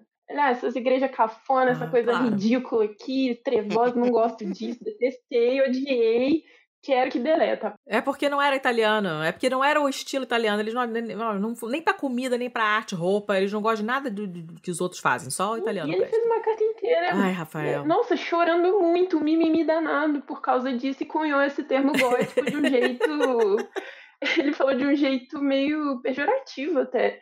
Era uma, era uma ofensa, né, aos invasores e não sei o quê, que tudo e reclamando, reclamando. E aí esse termo se popularizou depois dele e passou adiante. E, e foi uma coisa que ele inventou lá no momentinho que ele estava sentado falando: o que, que eu posso escrever aqui para desmerecer essas igrejas cafona que eu não gosto? não gostei, sim. Que não sabia disso, não. Qual é a origem da palavra? Você sabe? É, acho que vem dos godos, né? os dos povos- godos mesmo. É, os invasores. É, E aí a ideia era meio que fazer. Coisa de gente bárbara mesmo? Sim, de bárbaro, era coisa de bárbaro. E eles detestavam qualquer coisa que viesse de bárbaros, né? Até pessoas ruivas lá, eles meio que olhavam feio porque Ah, era descendente do invasor, então não era, não era bom isso. Mas, gente. Bom, até hoje, se você colocar queijo ralado no macarrão, sei lá, cozido demais, você é considerado bárbaro. Então, passou do ponto macarrão, você já é bárbaro. Já perde o isso. passaporte. É. Nossa. Calma. Sou uma péssima italiana. Ao dente, Eu sempre, senão você é expulsa. É. Cara, mas eu não sabia disso, não. Não sabia que o termo era dele. E tem pouquíssimas igrejas góticas na Itália, são realmente poucas, assim. Né? É, o- é o E aí tá e a decoração é diferente. Safado. E as obras de arte são bem diferentes, inclusive, dentro, né? O legal de você visitar, eu adoro visitar a igreja. Porque, essas antigonas, né? Porque você vai acompanhando, assim, mesmo que você não entenda nada, você vê a plaquinha lá, né? Aí você vê o século que foi construído e você entra na igreja, não tem nada na igreja. Tudo pelado, não tem nada. Aí você fala, gente, mas cadê as decorações, as pinturas, aquele rococó todo, aqueles negocinho pendurado? não- Aí você, porra, entra em outra, também não tem nada. Eu falei, gente, era coisa da a moda nesse período, então era não botar nada, né? Era clean design, sueco, não tinha nada. Aí, né, passa um tempinho e você entra numa outra de um período um pouco mais à frente, já é cheio das nove horas, o negócio. É, é legal você acompanhando essa linha do tempo, né? Porque modinha tem em tudo, não é só roupa, né? Modinha é música, é arte também. E a é história gosto da arte né? é nada mais Comida. do que uma sequência de modinhas bem documentadas. Grandiosas modinhas, mas Ai. modinhas. Todas foram Adorei modinhas. essa definição. É, é tudo isso, é basicamente. E é uma fofoca também, é uma gigantesca fofoca. Porque mesmo que o cara queira escrever de uma forma muito. Igual às vezes aparecem umas pessoas tentando me ofender no Twitter, falando que eu não posso falar de arte dessa forma, que eu tenho que citar datas e nome Ué? perfeito, tem que fazer tudo muito certinho, Ué, acadêmico, gente. né, no Twitter. E aí, é, eles, eles querem falar dessa forma, mas o que eles estão fazendo é uma fofoca acadêmica, na verdade, né? Eles estão é, investigando a vida de alguém ali, pegando informações que às vezes eles nem sabem se foi verdade ou não, ou, ou não, né? E colocando com palavras difíceis. A diferença é que eu não coloco as palavras difíceis e jogo a fofoca ali e o povo que lute, sabe? Eu tô contando a fofoca que eu aprendi. A gente não sabe se foi assim, obviamente, e a gente pode botar um pouco de humor também para fazer com que as pessoas se interessem, né, pelo assunto. Porque história da arte não é um Por favor. assunto que interessa tanto mais ultimamente, né? E é uma pena, porque é muito legal. Eu, eu fiz. Eu fiz. Eu estudei aqui em dois momentos diferentes, né? Primeiro eu fiz seis meses, assim, logo nos meus primeiros anos na Itália, eu fiz seis meses de italiano na Universidade de Perugia, Universidade para Estrangeiros de Perugia, e era um curso de italiano. E aí você podia escolher se você queria fazer. Eles chamam de endereço, mas eu não sei exatamente como traduzir isso em português. Se você quer dar mais foco é, em business, aí o pessoal fazia mais tradução, ou se você quer fazer é, linguística para quem vai dar aula de língua, e o meu era artístico porque eu tinha interesses variados. E tinha, a gente tinha uma matéria que era a história da arte, e o professor ele saía com a gente na rua para ir mostrando as coisas. E Perúdia é uma cidade fantástica, que não é nada badalada, as pessoas nem sabem que existe. Eu nunca tinha ouvido falar até vir pra cá. E é uma cidade linda porque ela é etrusca, ela é super antiga, é uma bosta para dirigir, porque as ruas são super estreitas, curvas, é montanha, é uma merda. Mas ela é linda, linda, linda de visitar. Tem um arco etrusco do lado da faculdade, assim, que você olha assim, oh, isso aqui foi construído no ano 300. Você fica. A gente não tem nem ideia, né? A gente não tem, não consegue dimensionar muito essas coisas. E aí o professor vai andando com você na rua e fala assim: tá vendo ali no alto que tem um. No cantinho tem um desenho de uma mão segurando umas espigas de trigo. Aí fica todo mundo. Hã? Aí daqui a pouco você olha, sim, ele, pois é, então, essa aqui era parte da praça do mercado onde ficavam as barracas que vendiam trigo, pão, não sei o que. Ah. Aí daqui a pouco ele passa, tá vendo esse pedaço de ferro aqui na parede? Que você passa na, na frente daquele negócio todo dia e nunca percebeu. Ah, ah, isso aqui era o metro. Quando você comprava tecido, o cara tinha que. O metro tinha que ser esse aqui, para ele não roubar você. Esse é o método que a prefeitura botou. Sabe, tinha um padrão. Então todos os vendedores de tecido ficavam naquele canto ali para ir lá medir com aquele metro que tá lá na parede. Uhum. Sabe?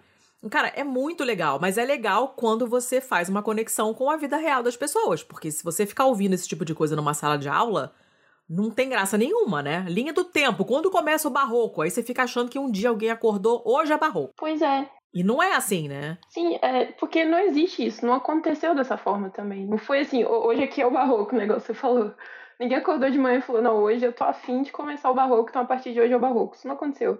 Foram várias nuances, vários acontecimentos, então é importante, principalmente na vida pessoal desses artistas, para a gente poder entender o que aconteceu exatamente, como que eram os costumes da época, porque isso também reflete na arte deles. Para a gente entender por que, que ele fez isso uhum. dessa forma, ou daquela outra forma, e não daquela outra, sabe?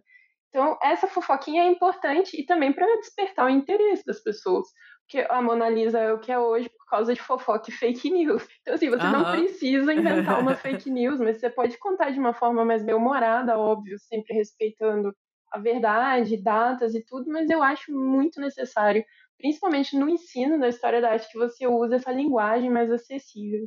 É, na verdade, é para qualquer coisa que você for ensinar, né? Porque tudo fica muito mais legal quando você consegue é, imaginar isso na sua vida quando você vê uma aplicação prática, um uso prático para aquilo, né?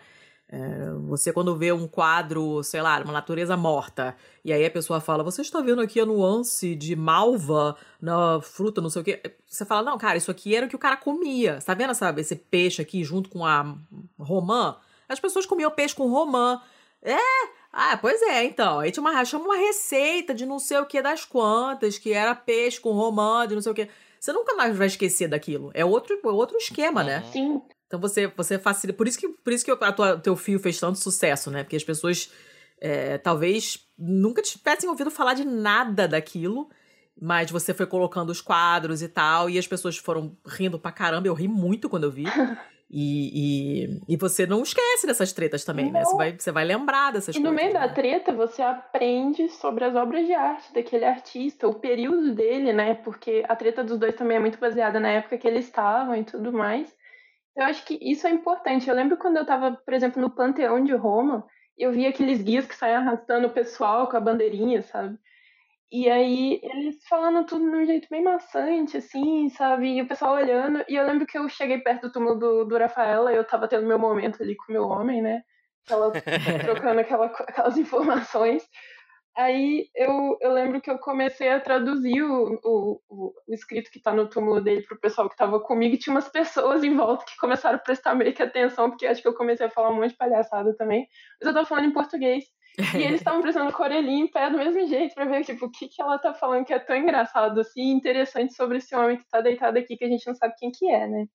Então eu acho que é, é realmente muito importante, principalmente também para o guia turístico, né? Porque, poxa, você ficar falando datas e tudo muito certinho, com aquela linguagem difícil para uma pessoa que é turista, é muito mais complicado ainda. História del arte, penes com pincel, famosos, pintaje, sin pixel con papel. Da Vinci, Botticelli, el Bosco Caravaggio, Rubens y Tiziano, el Greco y Velázquez. Que si sombras, que si luces, que si colores, que si cruces.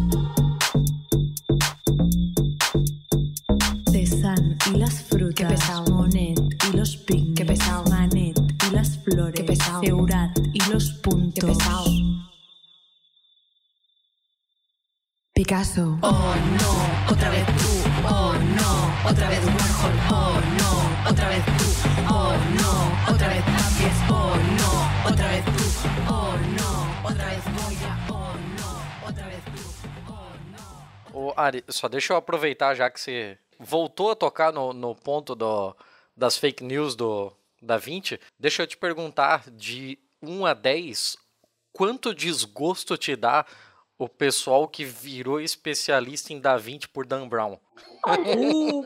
Deve ter dado um desgosto do cacete, porque o cara pegou tudo que se conhecia em arte sobre a, a história da, da- do Da Vinci e, nossa, ele começou a fantasiar de um jeito que o pessoal começou a realmente Pois acreditar. é, Não, é esse isso. o problema. O problema não foi o Dan Brown, ele poderia ter escrevido o que ele quisesse. Pro meu pessoal acreditar aquilo como verdade e depois vir brigar comigo. Outro dia o cara veio nessa thread mesmo do, do Da Vinci e dizer que eu era burra por estar falando do Da Vinci sem falar do priorado de Sião. E eu, eu, meu pai.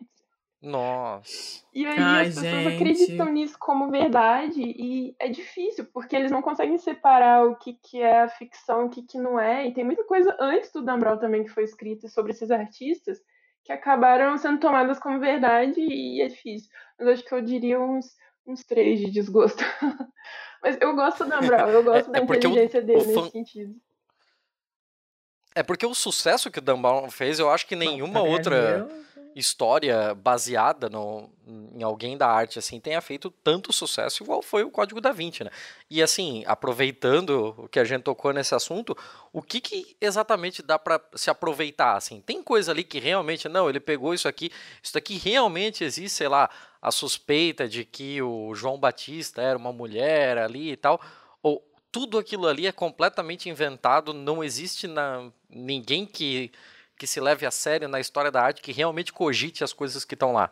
Então, eu não lembro de tudo que eu li no livro e assisti no filme, que já faz bastante tempo, mas a maioria é invenção. A maioria é teorias da conspiração que já existiu, inclusive antes, e ele simplesmente pegou, fez aquele milkshake ali de história, tacou no livro. E eu mesma já fui vítima uma vez de uma fake news do Dan Brown, porque eu achava que era o Rafaelo que tinha desenhado o uniforme da guarda lá do, do Vaticano, aquela coisa Ah, cafoníssima. Suíça. Eu ficava, nossa, o Rafael cafoníssimo, fez aquela coisa horrível laranja, que troço esquisito. E ficava espalhando essa mentira por aí até um dia que a minha orientadora virou pra mim e falou: Olha, isso aí é fofoquinha do Dan Brown, tá? Isso aí não é verdade, não. Eu eu não acredito que eu caí. Então, assim, e uma mentira do Dan Brown você acaba caindo. Acho que qualquer historiador da arte, um dia ele vai tropeçar numa mentirinha do Dan Brown, porque o negócio ficou enraizado. Mas era tudo teoria da conspiração anterior, eu acho. Não sei se tem alguma coisa ou outra ali que é verdade. Pô, o cara garimpou as internets procurando Garimpou. as teorias mais esquisitas, assim. As é. mais e aí juntou tudo, fez um saladão. Sim, ele fez um milkshake ali de mentirada e criou um negócio por cima do outro. Aí você não sabe o que que é verdade, o que que é mentira, o que que é exagero. E aí depois a gente que, que lute, né, pra lidar com as pessoas achando que o Da Vinci era do Priorado de Sião, que ele protegeu a filha de Cristo. E aí o bagulho é doido. É, e ele tá cagando pra isso porque ele tá nadando em dinheiro do jeito que a gente não tá. Nadando então, em dinheiro. E uma vez eu vi uma entrevista dele dizendo que era exatamente isso. Você tinha que criar um livro que fizesse as pessoas acreditarem que era verdade. E ele conseguiu. Danado. Deu Danado. bem ruim, por sinal, hein? Nossa senhora. Nossa, deu uma confusão na livro época é que o Código da Vinci foi lançado, porque as pessoas religiosas, né, começaram a levar aquilo como verdade. E eu lembro que até na minha família teve uma discussão, assim, que a minha família é italiana, né? Então na mesa de domingo foi um quebra-pau danado por causa da filha de Jesus lá. Então Gente, foi complicado. que ponto chegamos? Seu Thiago, quer perguntar mais alguma coisa? Vamos, vamos falar do Tartaruga Ninja que não saiu ainda, do Donatello? O, o Donatello, assim, pra mim ele era o melhor Tartaruga Ninja e eu não conheço uma obra dele. Ah, é verdade, o Donatello não apareceu. Mas eu queria mais fofoca. O Donatello era um escultor, né? Um grande escultor. É, é. E, e, assim, ele teve tretas também com outros escultores, mas essas aí eu não sou, não sou tão bem informada, não. Ele é a tartaruga ninja que eu menos conheço. Inclusive, ele era a tartaruga ninja que eu menos gostava também, quando falando do, do desenho. É, mas eu também não, não gostava, acho que é porque a gente não conhecia mesmo, né? Não era. eu não gostava famosão, da né? tartaruga mesmo, achava ele extremamente chato. Achava ele bobão, não gosto dele. Pô, eu achava ele melhor. Eu gostava do Michelangelo, né? Que é completamente diferente do, da minha relação com a história da arte. Que o Michelangelo é o que eu menos gosto por causa dessa história aí dele ter batido no Rafaela, né? Isso aí me machuca. Afin, a, aliás, eles perderam uma ótima oportunidade, né, de, de ter utilizado uh, as tartarugas ninjas com, com uma, uma personalidade mais condizente com o que se sabe historicamente dos caras, né? Ia ser Sim, bem mais e aí legal. Eu não entendo. Ficou totalmente diferente, né? E aí acho que o Rafael era o líder dessas tartarugas ninja. Eu não lembro direito dessa parte. Eu me lembro dele que ele era meio tipo fada sensata, não, não ele era? Ele era um marrento, ele era um babaca. então eu tô, tô confundindo tudo. Tô muito Trocaram velho e já tudo, esqueci então. tudo. Porque ele era, tadinho, ele era. A coisa que ele era menos na vida era marrento, com certeza. Ele, ele poderia ser, assim, metido, com certeza ele era. Ele não colocava o pezinho dele no barro, tomava banho todo dia, o que é bem raro pro europeu, assim. Ainda mais nessa época, né? Nossa, Até hoje. até hoje, inclusive. Eu não queria entrar nesses Até hoje, termos aí, inclusive. né? Eu não queria fazer acusações aqui. Não, confirmo, confirmo total. Então, ele era a pessoa que menos fedia queijo naquela época do Renascimento. E, e isso fazia ele se sentir meio nojentinho, né? Tipo, ah, eu sou lindo, que eu tomo banho e vocês não. Então. é, mas assim, marrento eu não acredito que ele tenha sido, mas talvez um pouco manipulador, meio cínico, assim, pelo que eu conheço das cartas dele. Ele era um sujeito meio que gostava de manipular as pessoas usando essa, essa faceta carismática que ele tinha. Eu sei que aqui tem, porque a obra mais famosa do Donatello é um Davi também, que não tem nada a ver com o Davi do Michelangelo. É pequenininho, é dourado, é de metal, não sei o que. O negócio não tem nada a ver com o Davi do, do Michelangelo. E é, é a única obra que eu conheço dele, na verdade. Eu não sei o que mais que ele produziu, mas essa é, é, é a mais famosa e é a única que eu conheço pessoalmente. Mas, de novo, eu não sei, não entendo nada de arte, então também não sou parâmetro. Mas tem um prêmio aqui, e aqui eles falam Davide, né? O Davi eles chamam de Davide.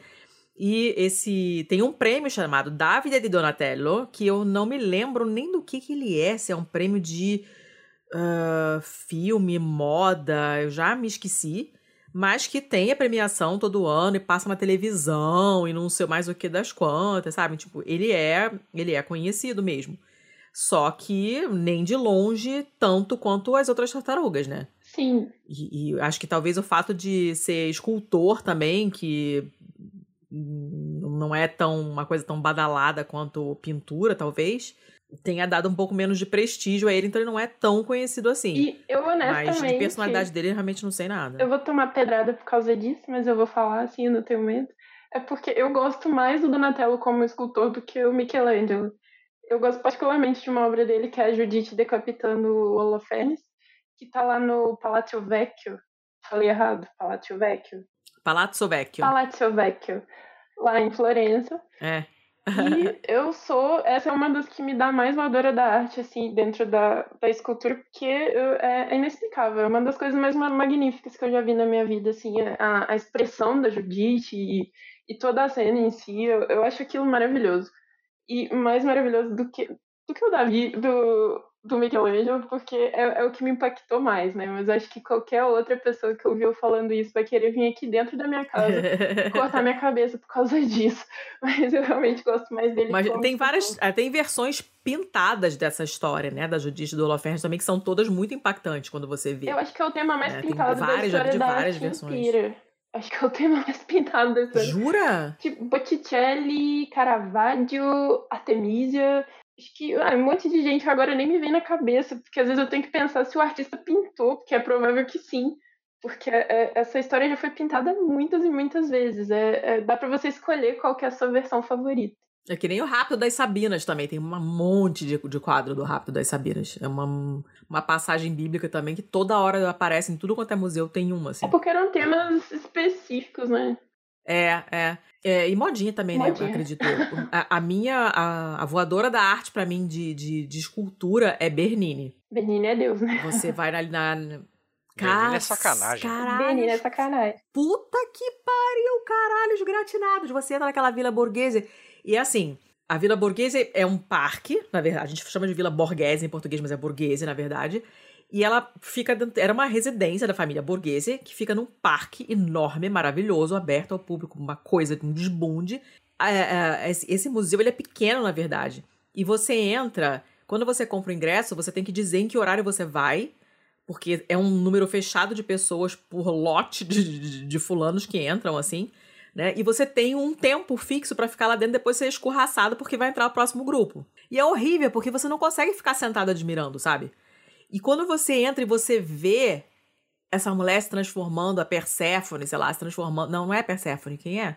Ai, que tem o rapto de Perséfone, se não me engano, e tem um outro. Não é da Proserpina? Que a mulher, ela. Ai, eu acho que é, cara. Que ela vai se transformando em árvore. O, o cara, acho que é um fauno que vai raptar ela pra estuprar ela, alguma coisa assim. E ela, pra se proteger, ela se transforma em árvore. O, o, a deusa, sei lá o que, transforma ela em árvore. E, cara, você vê, assim, a coxa dela, a, a pressão do dedo dele na coxa dela. Você vê o ponto em que começa a ficar a transformação para folha. Cara. Esse é o rapto de Proserpina. É, que é, acho que Perséfone era o outro nome dela, se não me engano. É, é, tem vários nomes na mitologia, é super confuso, né? É, porque os gregos e os romanos é, usavam as Uhum. mesmas. É, como é que se chama? As mesmas entidades, digamos assim, com nomes diferentes. Mas, cara, é uma. É uma. E é mármore, esse filho da Sim. puta. Como é que você consegue fazer a perna da mulher macia de mármore? Essa pressão do dedo Seu que você bosta. falou, isso me dá pesadelos, essa pressão Tipo, do dedo na perna As, ali. as veias saltadas no braço, né? Tipo, Sim. como você faz isso? Sim, sim. Sim, É. é. muito bizarro e é delicado porque tem as folhas. Você fica, cara, não é possível. É quando você começa a querer chorar assim, a mulher começa, sai! E aí você tem que dar espaço pro outro grupo e é muito frustrante. Mas, mesmo assim, recomendo porque é impactante pra caramba, assim. Sim. É, quando você vê, porque é muito realista, muito, muito, muito mesmo, e te dá toda a angústia do rosto dela. Você fica, caraca, você dá, sai de lá querendo chorar muito, assim. Tadinha da Proserpina, além de ter esse nome de remédio. Ainda, né? Ainda foi raptada pelo fauno, assim, péssimo. É, Benini, assim, é meio que uma unanimidade nessa parte de esculturas e tal. É, e tem vários outros que, assim, conseguem trabalhar de uma forma com o mármore que parece tecido mesmo. E aí tem muita gente que, meu Uhum. Deus, parece que, é, parece que é transparente. Parece que em algum momento vai chegar algum expositor e vai tirar esse tecido e eu vou poder ver toda a obra. Mas, assim, tem um cara que eu não posso deixar de citar aqui. Ele é bem mais recente, ele já é do século XIX e tal, mas que fez um puta trabalho foda, que é o Giovanni Maria Benzoni. Coloca no Google aí, Velada Rebeca, de Gian Giovanni Maria Benzoni. O filho da puta, ele fez renda no mármore. É. Renda. Quem pode, né? Pra quem quer, não. Não é pra quem quer, não. Mano, como faz isso, cara? Não, não é possível. É, não é possível. A sensação é exatamente essa. Fala, não, não, tem alguma coisa muito errada aí, que não, não tá, não tem como. É tipo Mas o tem. Rafael Monti, que é outro cara muito foda também, que vocês devem conhecer aquela escultura dele, que são umas mulheres com o véu no rosto e uma grinalda, assim, onde o véu tá preso. Ai, o é véu uma coisa linda aquilo. Sim, eu esqueci o nome da escultura Sim. agora, mas é uma das que mais. ah, o trabalho dele é um dos que mais mexe comigo, assim. Eu fico. É, tudo que ele fazia era extremamente irmãs- forte. Irmãs alguma coisa. Não lembro direito o que que era. Mas era Rafael Monte, o, o, o nome dele. E Irmãs da Misericórdia. Isso. Sisters of Mercy, isso mesmo. Tô aqui, ó, pensando. É maravilhoso aquilo. Aquele véu É muito É bonito. aquilo que você falou, eu tenho a sensação que alguém vai chegar a qualquer momento, levantar o véu e a moça vai sair andando ali, tipo, belíssima. Que louco, né, cara? A pessoa consegue umas paradas assim que você fica, né?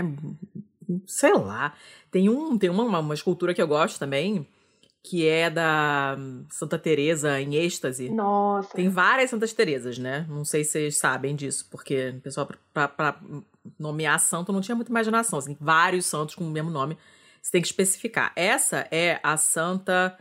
Eu acho que é a francesa, se não me engano. É Teresinha de Lisieux. Se não me engano. Eu fui a Lisieux. Eu estive lá na Normandia, assim e tal. Uma cidadezinha bem bonitinha. Aí a gente entrou na igrejinha dela lá e as freiras passaram um filminho pra gente sobre a vida da Teresa e tal. E, cara, eram umas paradas muito mal resolvidas, assim. Freud explica tudo ali. né? E ela escrevia altas cartas, a sua flecha de ouro que me penetra, é nesse nível, assim, sabe? Tipo, Sabrina, Júlia, né? É esse nível de literatura. Não, tipo, não tem, não tem metáfora, é, é explícito demais pra ser metáfora, sabe? E tem uma, uma escultura dessa história, se não me engano, dessa coisa dela contando essa coisa do êxtase, Ah, que é sensacional. E a cara dela orgásmica também é sensacional. É do Bernini, É né? muito, ma- muito maneiro. E parece É, que ela tá é tendo muito um maneiro. Orgasmo, assim, extremo, né? Ela tá com aquela cara de, ah, é hoje. Aí eu fico, gente, Tá. É Exato. só êxtase total, assim. êxtase Nossa, é mesmo. muito bom. Eu vou, eu vou colocar tudo isso pra vocês na postagem, pra vocês verem. Porque como a gente tá falando, né, e vocês não saberem do que a gente tá falando é, é péssimo. Então eu vou colocar pra vocês verem, pode deixar que vai estar tudo linkadinho lá, bonitinho na, Não, na não, não, matéria. não, porque não, vale não, super não, a pena não, ver. Não, não, não. Claramente é um ator isso aqui. Não, não, não. É uma, é uma atriz. É uma atri... Não é isso aqui. Isso aqui não é verdade. É muito não bom. é né? verdade. Não, po- não pode ser. É verdade. É muito bom. não, É muito não, bom. não, A não. voadora da arte ao vivo. é o êxtase de Santa Terezinha. Como é que é o nome do negócio? É o êxtase de Santa Teresa. É, de Santa Teresa. É muito bom, gente. Eu adoro Ah, essa tá de sacanagem. É foda. O Ben- Beniné, cara, cara era o que há, assim. Sim, maravilhoso. Ah, e aí você tem que ficar passeando pela cidade procurando essas coisas nas igrejas de Roma. Você fica um ano, a tua vida inteira lá e não acaba de ver, porque tem uma igreja a cada E a dois parte mais passos. triste assim. pra mim foi que eu vi muita coisa que eu não sei de quem que era, porque, né, no- eu não sou também lá aquele, uma biblioteca de conhecimento, então eu vi muita coisa que eu não sei quem era o artista, eu tive que passar direto, mas não esqueci, eu espero um dia saber também, né, isso. É, às vezes nem tem Não, escrito não mesmo, tem. às vezes na própria É. igreja não tem, é uma igreja Fala menor, jogado e pronto, eu que lute pra pouco descobrir. importante. É, é. Tem, tô falando, cara, tô falando tem caravaggos escondidos assim em igrejas pequenas que fica no meio de uma rotatória horrível de você chegar, sabe, de atravessar a rua. Aí você fala, cara, não é possível. É um negócio muito. É, é- é- cara, Roma é tudo na vida, eu repito isso desde que eu vim pra morar aqui e continuo repetindo. É, vale super a pena visitar pra quem. Todo mundo que fala que ah, eu vou pra Europa e aí eu quero fazer, sei lá, Alemanha. não amor, você vai pra Itália, você vai ficar só na Itália. Que você vir pra Europa e não ir pra Itália não faz o menor sentido. É, Não faz sentido. Então você vai e vai ficar passeando e vendo coisas lindas que você realmente não precisa nem saber o que são. Você vai ficar lá vendo, chupando aquela beleza toda, e aí depois você vai e continua na sua lista de prioridades, entendeu? Porque tem muita coisa maneira pra ver aqui, não é à toa, assim. Tudo bem que os outros países também têm? Sim, a França tem muita coisa maneira. Roubada, né? De outros Sim. países, inclusive. Mas, né? Igual aqui não tem, não, rapaz. Então, é, eu, eu acabei indo pra Alemanha só pra ver uma pintura do Caravaggio mesmo, porque o pessoal que tava comigo queria é, ir pro país. E aí acabou que eu fui lá mais focada numa pintura que até é uma treta que eu vou contar depois no Twitter, que aliás eu tô super enrolando e as pessoas já estão começando a me xingar, porque eles me xingam se eu não fizer as threads né, muito rápido, que é o Amor Vitorioso, que é aquela pintura do Cupido, sabe? Com peladinho, com a perninha pra cima e tal. É um, um- um dos, uma das pinturas mais famosas Ah. do, do Caravaggio até. E eu fui lá porque ela tá no, no Museu Alemão, não sei como ela foi parar lá. E foi uma que me deu uma grandíssima voadora da arte até. Ela, ela recentemente chegou nessa galeria até. Eu não sei aonde que ela estava antes, não, não procurei saber. Mas eu fiquei muito feliz da gente estar ali ao mesmo tempo. E eu poder ver porque ela é a pintura-chave da vida dele. É a pintura que acabou ocasionando todos os problemas que ele teve. Ele sempre foi muito problemático, mas essa pintura especificamente foi a chave para todos os, os problemas que ele teria adiante, inclusive chegar ao cúmulo de matar um cara, né? Como assim? O Como? Caravaggio matou um cara, gente. Aquelas. Não, essa. é- sim, é, eu me lembro desse pedacinho. Por isso que ele fugiu e tal, Sério? não sei o quê. Não, não, eu- eu não sei. Eu só sei que ele era um puta bebaço. Eu só sei que ele era um alcoólatra fudido, assim. Não, ele era brigão, ele era brigão era pra brigão, caramba. mas ele era um- Ele era chato, ele era um cara Ele, complicado. era, ele virou cafetão em Roma, na verdade. E ele meio que fazia um negócio ali, né? Porque ele usava as prostitutas como modelos e também ah, aliciava elas ali em Roma. Na época, a prostituição estava epidêmica ali no centro da cidade. E aí ele se envolvia em muitas brigas para proteger as meninas dele, né? Porque ele tinha que sair toda noite, fazer a patrulhinha dele, ficar de olho. Os caras abusavam das meninas, não pagava, batia nelas e ele tinha que ir lá e arrumar confusão. Eu acho que por causa disso ele foi detido umas 11 vezes ou mais. Uau. E é sempre assim, tem vários. O, tudo que a gente sabe do Caravaggio, a maior parte, é por causa de, de- é, processos criminais que tá lá nos arquivos do Vaticano. que o bicho, ele era muito, ele foi preso várias vezes, passou vários dias na prisão em várias ocasiões, vivia todo machucado porque tomou um monte de facada. E essa questão do quadro, do cupido e tudo mais, acabou gerando um rumor, um monte de confusão e levou ele ao cúmulo de matar um cara que era um outro cafetão lá também de Roma. E eles acabaram saindo num duelo por causa de honra, né? Que acabou que trocaram ofensas e nisso ele mata o cara e tem que fugir de Roma para sempre, porque ele nunca conseguiu perdão para esse crime que ele cometeu, né, o perdão do Papa, e morreu em fuga. Morreu sempre fugindo disso e de outros problemas que ele ainda conseguiu arrumar depois de matar o cara e fugir de Roma. Isso quer dizer, não era uma pessoa fácil que você ia querer. Caraca, living la vida louca. Eu nem sei como que eu vou começar a contar essa história no, no Twitter. Eu nem sei por qual parte da vida do, do Caravaggio que eu gosto mais e é mais treta. Mas essa do menino do quadro e tudo mais foi também uma rinha com outro pintor que espalhou rumores sobre ele ter um caso com aquele garotinho da, que foi modelo para pintura, que era um menino de 12 anos, chamava Francesco e era auxiliar do Caravaggio. E sim, os dois tiveram um caso mesmo, ele esse garotinho. Inclusive, ele morava com o garotinho, ficou morando por muito tempo. O garotinho fugiu de Roma com ele quando teve esse problema aí. Mas esse rumor, né, de que ele estava numa relação homo com. Criança não importava nessa época, porque eles tinham um conceito diferente, mas esse rumor aí uhum. sujou a imagem dele demais e ofendeu ele demais, humilhou ele demais e foi o que foi gerando todos os problemas seguintes. Caraca, cara, ele teve uma vida super é, Sim, atribulada. A, assim, a história dele é, é pura é, aventura, aventura, não teve um pura. minuto da vida dele que foi assim, tranquilo.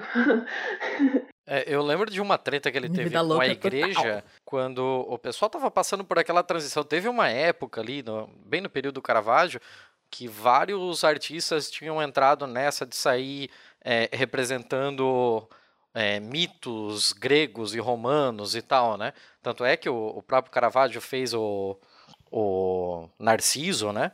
É, teve vários outros uhum. outras pessoas da mesma época que fizeram é, outras deidades e tal, Afrodite, e ele fez um Baco, né? E o Baco dele é. Que é famosíssimo é, também. É, e ele é muito curioso, ele é muito diferente para a época. Porque o Baco é uma divindade. E o Baco dele é muito esquisito, porque ele é um garoto jovem com a cara toda vermelha, porque ele tá de cara cheia de vinho. Sim. E ele não tá assim límpido, pleno, como um deus. Ele tá com uma, uma roupa branca cheia de manchinhas, porque provavelmente ele derrubou o vinho, que ele já tá tão ébrio que a taça bambeia na mão. E ele tá com as unhas sujas, então assim, ele fez um Baco incrivelmente humanizado. E esse esse Baco dele acabou criando muito muito problema para ele, não? Né? No meio artístico da época por causa de, pô, cara, ele é um deus e você tá fazendo ele como um de nós e tal. E... Pudim de cachaça, é o pudim de cachaça. É, ficou bem curioso. E tem, é, ele tem um cesto de frutas na frente dele, né? E algumas das frutas estão apodrecendo já. Estão com aquele marrom, assim, estão começando a ficar podres. Então, é tudo meio decadente, assim, Sim, sabe? o fato dele usar Still Life, né? De colocar as frutas ali, já não era muito comum na época, porque o Still Life era um, esse gênero de pintar é, frutas e, e flores sozinho, assim, numa pintura é, era o jeito mais baixo, era considerado o degrau mais baixo da pintura. Então, assim, ele misturar isso já não, não bateu muito bem no pessoal. E o fato dele ter colocado o Baco, com todas essas características que você disse, mas o fato de ser o Mário Miniti, que era um amigo dele e amante também, todo mundo sabia que era. E ele, inclusive, posou para várias outras pinturas do, do Caravaggio. E o fato dele ter colocado tudo isso junto nessa obra só chocou muito as pessoas. Inclusive, a, pintura foi dada de presente para algum, algum nobre lá em Florença, né? Na época que ele pintou ela, ele fez em Roma. E aí esse nobre olhou para o quadro e falou: "Na, quero não". Jogou lá, guardou em algum lugar e ficou guardado esse tempo todo, sei lá, uns 400 anos, até alguém da Uffizi chegar lá e encontrar esse quadro num, num depósito e falar: "Gente, isso aqui é um Caravaggio". E aí foram, olharam e provaram que era, e hoje a pintura é talvez uma das mais conhecidas dele, mas na época o pessoal não quis, tá cancelado o Caravaggio por causa dessa coisa aí. Foi cancelado, ninguém gostou do negócio, e foi logo no começo da carreira dele, né? Então ele sofreu vários baques, inclusive ele teve duas obras rejeitadas mais tarde pela igreja, o que foi também que deixou ele muito triste, porque ele investiu tempo e se dedicou, e ele achava que a obra ia ser é, bem aceita e não foi, e aí ele acabou afundando cada vez mais em problemas e entrou nessa briga aí, que foi um duelo marcado, inclusive, foi vendido para o pessoal como uma briga no jogo de tênis, mas não era nada disso, era só porque duelo na época era crime, né? Então o pessoal não podia assumir, né, que estava presente num duelo ou na organização de um. E aí ele acaba nesse duelo matando esse cara e sei lá, isso, acho que não era o que ele queria fazer realmente, eles só queriam brigar, um dar uma sacada no outro.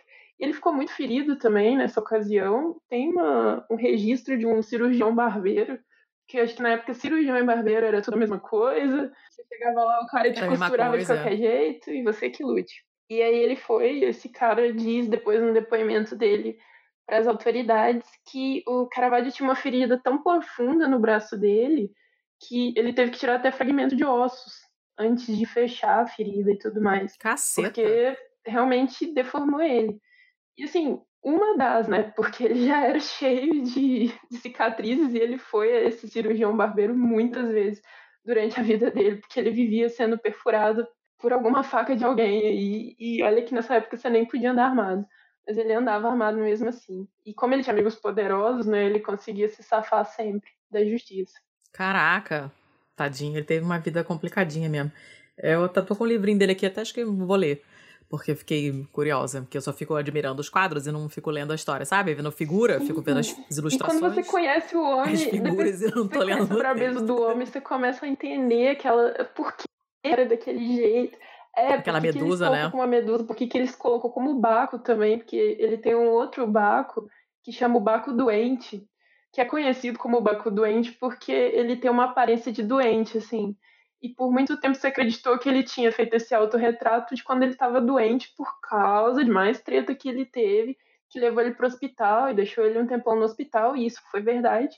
Mas não é isso, é porque a luz da lua está entrando pela janela, então se vocês olharem a imagem desse Baco doente do Caravaggio, vocês vão ver que ele tem a boca meio acinzentada, assim, tem um tom meio acinzentado de luz vindo na direção dele, de um lado, isso é a luz do luar, na verdade, porque o Caravaggio provavelmente pintou isso num depósito de um cara lá que tinha colhido ele, que era pintor também. E ele fez isso meio que para provar que ele conseguia pintar retratos, porque até então o cara tinha contratado ele só para pintar uns still life lá, sabe? E aí ele meio que fez isso para provar, olha, eu consigo fazer retrato. E aí essa luz que tá vindo é a luz da lua, e não é que ele tá doente, mas é um autorretrato.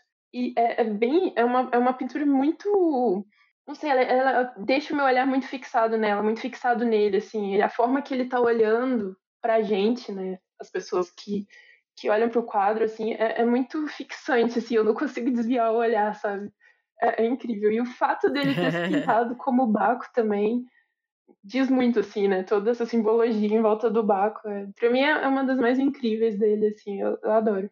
Ai, que maneiro, cara. Tem muita coisa legal para ver. Nossa, precisa de 20 encarnações. Sim, dá pra, fazer, dá pra fazer um, um podcast só sobre o Caravaggio, que tem história, assim, muita história. Nossa, inclusive já quero. O dia que você for fazer, me avisa que ouvirei. Mas, como nós já estamos falando há 84 anos, é...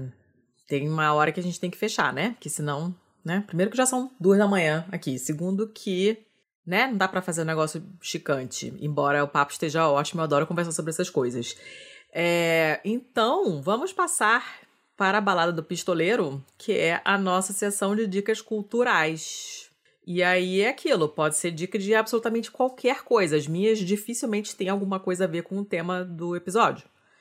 Mas se quiser, pode. Então, fala aí a sua. Manda aí a sua dica cultural, ou mais de uma, não sei que depois a gente anota aqui e bota na postagem. Então, a minha dica é um livro que eu tenho falado bastante, que foi traduzido para o português, que a gente tem esse problema, né, de, pelo menos eu encontro muitos livros que eu gosto de história da arte quase nunca são traduzidos para o português. E aí a gente tem esse livro agora do sobre Leonardo da Vinci, do Walter Isaacson, que foi traduzido recentemente e que é uma das biografias do Léo que eu li, assim, que mais mas me marcou pela linguagem fácil que ele utiliza e por ele ter se baseado nos diários do Leonardo e não tanto no que outras pessoas disseram. Para mim é uma uma das obras mais incríveis que eu já li a respeito do Leonardo, então eu super indico esse livro. Quem puder ler é fantástico e fala da treta do, do, do, do Rafael. Do Rafael também, Oba. mas também fala da rinha entre ele e Michelangelo. Muito importante. Seu Thiago, ótima dica, gostei. Eu tô esse, esse livro, tô de olho nele já tem um tempinho. Seu Thiago, qual é a sua dica? Então, a minha dica vai ser um aplicativo, mas não é por ser tecnológico que deixa de sair do, do tema. Infelizmente, eu dei essa dica já uma vez num episódio que nós perdemos. Sim, se você é Hum, podcaster e você não perdeu um episódio, você ainda não pode se chamar de podcaster. Mas o nome desse aplicativo é Daily Art e ele é muito tranquilo, assim, ele é mu- muito bom. Você, a única coisa que você precisa fazer é pesquisar por ele no Google Play ou no, sei lá como é que eles chamam da Apple, foda-se. É, é, instala essa tranqueira, deixa lá e é só isso. Porque todo dia, em algum momento do seu dia, ele vai pingar uma notificação. Você, quando você abrir a notificação, você vai poder ver a obra de arte do dia. E aí ele mostra o quadro, o quadro tem uma foto, é, tem quadro, tem escultura, tem de tudo, mas sempre uma obra em alta resolução, em altíssima resolução, que inclusive você pode baixar se quiser. E sempre vem com nome, autor, data e um breve texto que explica um pouco sobre a obra. Inclusive essas coisas que eu tô falando aqui no meio do episódio, como se eu fosse um grande conhecedor, conhecedor porra nenhuma, vem tudo desse aplicativo aqui. Esse aplicativo é muito bom. Eu acabei de abri-lo aqui só para poder dar um exemplo, e curiosamente a, a pintura do dia é um Caravaggio. Opa, É rapaz mordido por um Ó. lagarto do Caravaggio. nossa, essa pintura é maravilhosa. Então, é, tem aqui Um alguma sinal do universo conspirando. É, e tem aqui uma explicação de tipo onde essa pintura está hoje, tem algumas características dela, sobre a época, sobre a vida do, do autor, sobre qualquer coisa relacionada a isso. Ele é muito bom, muito tranquilo de usar, ele não vai ficar te enchendo de spam, ele não rouba os seus dados, é só instalar e ser feliz. Tá, ótimo. É, eu vou dar uma dica que não tem a ver, pra variar, com o que a gente tá falando, mas foi mencionado que a gente falou de, de, de drag, a gente falou de RuPaul. E, né, en passant, assim, mencionamos. E eu estou viciada em RuPaul's Drag Race. Foi a Meg, beijo Meg, que me viciou. O Thiago estava presente no momento do vício, inclusive. É, e agora eu e minha filha estamos completamente viciadas e a gente fica vendo todas as temporadas e torcendo para né, nervosas quando chega na final, apesar de já ter acabado e você poder ir lá na Wikipedia olhar quem ganhou, né? Mas a gente fica segurando a mãozinha assim, ai, vai, fulana, né? E é muito divertido. É uma forma de arte também, porque elas costuram, elas fazem a própria maquiagem, elas fazem o próprio cabelo, elas fazem a dublagem das músicas e tem uma parte meio acrobática, assim. é, Elas falam que é um esporte de. de como é que chama? Eles falam contact sport. Mas não é isso que elas falam. Como é que se traduz em português isso? Será um um esporte de alto impacto, uma coisa assim? Porque tem que dançar e tem que representar, e ela se joga no chão e não sei o quê. Então não é uma coisa light, assim, é super divertido.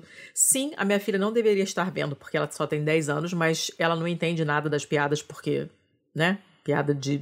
Eu não tenho esse vocabulário de drag todo ainda, terei, mas ainda não tenho. Então, muitas coisas eu realmente não tenho como explicar pra ela, porque eu também não entendi. Então, essa parte sexual fica é, no pano de fundo, porque ela não entende e também não é necessária pra você se divertir. É muito legal, tem 11 temporadas é, do programa americano, mais os spin-offs, que são vários, e agora tem no, do Reino Unido também, que eu ainda não vi. E é super divertido, cada roupa maravilhosa, e você vê a criatividade das pessoas fazendo. Porque, sei lá, o tema do desfile hoje é laranja, e cada um interpreta o seu laranja do jeito que acha melhor. Tem uma que vai vestida de laranja, tem uma que vai com uma roupa laranja, e tem o cara que se pinta de laranja imitando o Trump, sabe? Então é, é, é bacana você ver como as pessoas interpretam a mesma coisa de maneiras diferentes, assim, é bem legal. É, as personalidades são, obviamente, muito diferentes. Então, tem o aspecto psicológico também, de você ficar vendo quem é treteira, quem é mentirosa, quem é falsa, quem é gente boa e tal. E, assim, é muito é muito divertido, mesmo, de verdade. Assim, eu, não, eu relutei bastante em começar a ver. Todo mundo falava, eu, ah, gente, eu não quero ver coisa de drag. Mas é muito divertido. Então, essa é a minha dica de hoje. Está na Netflix. A temporada da Grã-Bretanha não está, do Reino Unido não está na Netflix, você vai ter que dar teus pulos aí pra baixar. Mas tem 11 temporadas na Netflix, dá pra você se divertir por um bom E tempinho. a é a melhor. Essa é a minha diquinha.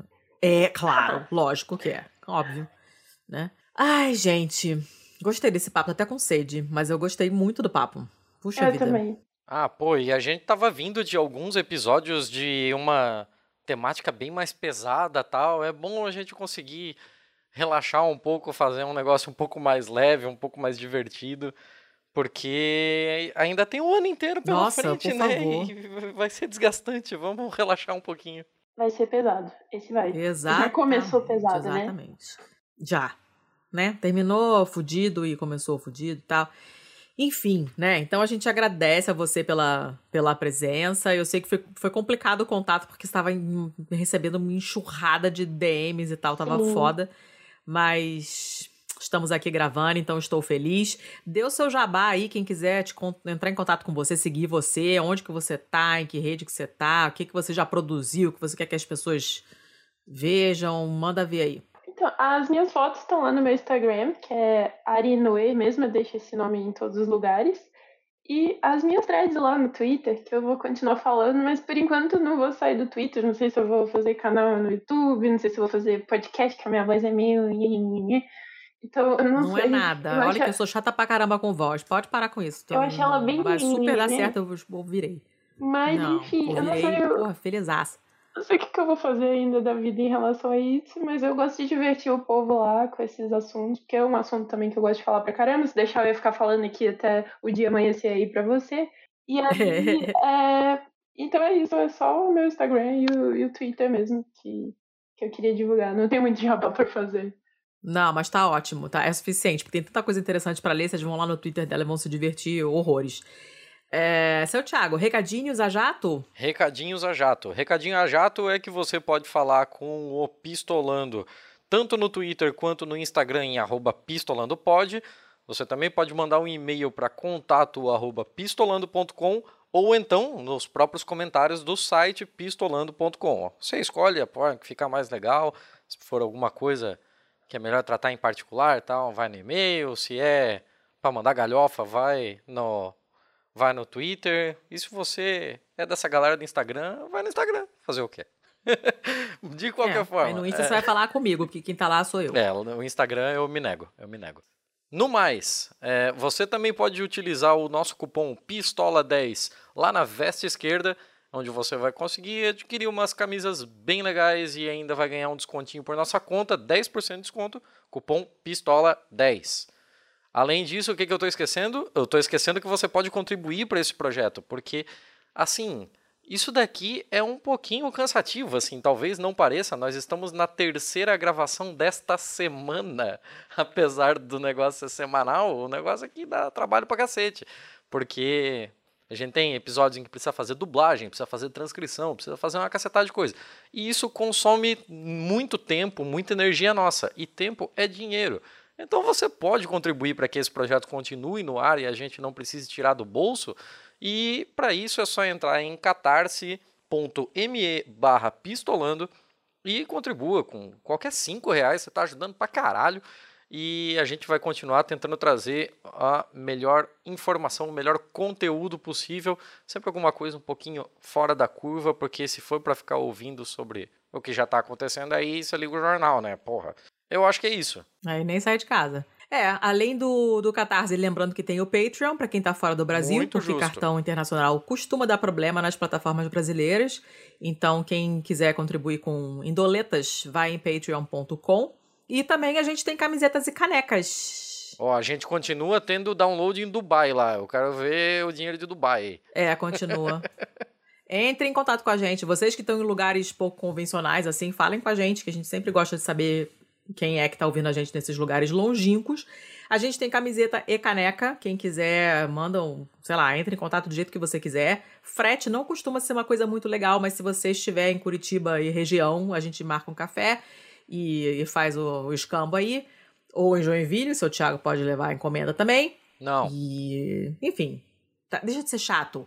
não Vai. tem como levar, eu não quem tenho quiser, tempo então- livre na minha vida, mulher. Para, para. Quem quiser, entre em contato que a gente dá um jeito, tá? Então é isso. Temos camisetas pretas, camisetas brancas, lindas, canecas maravilhosas, é só falarem. E, e é isso aí. Muito obrigada, Ari. Foi uma delícia de papo. Obrigada mesmo, por de terem me verdade. Então, obrigadíssimíssima. Me convidem outra vez Nossa, também. foi muito legal. Quero ouvir seu podcast. Seu Thiago.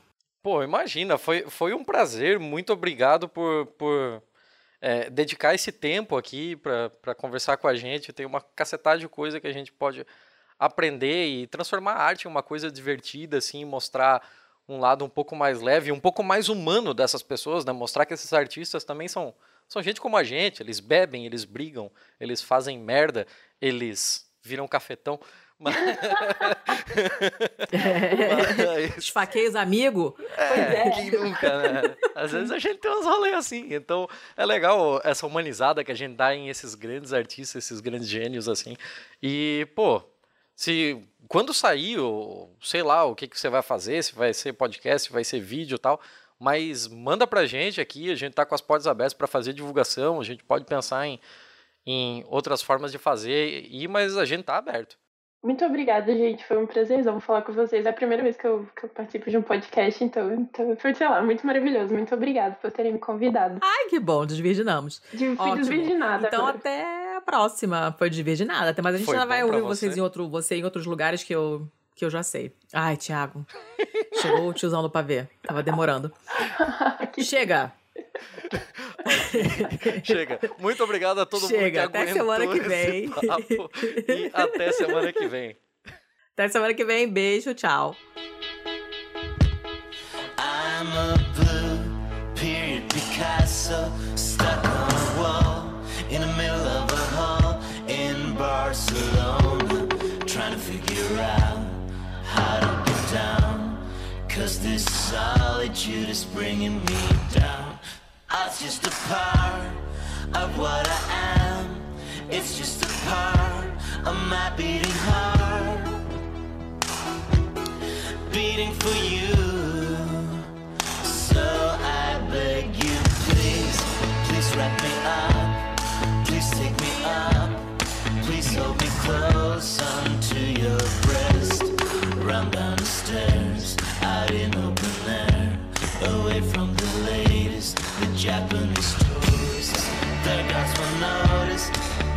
so hopeless. Take me wherever you originally came from. You will be famous, seen in the headlines. Told you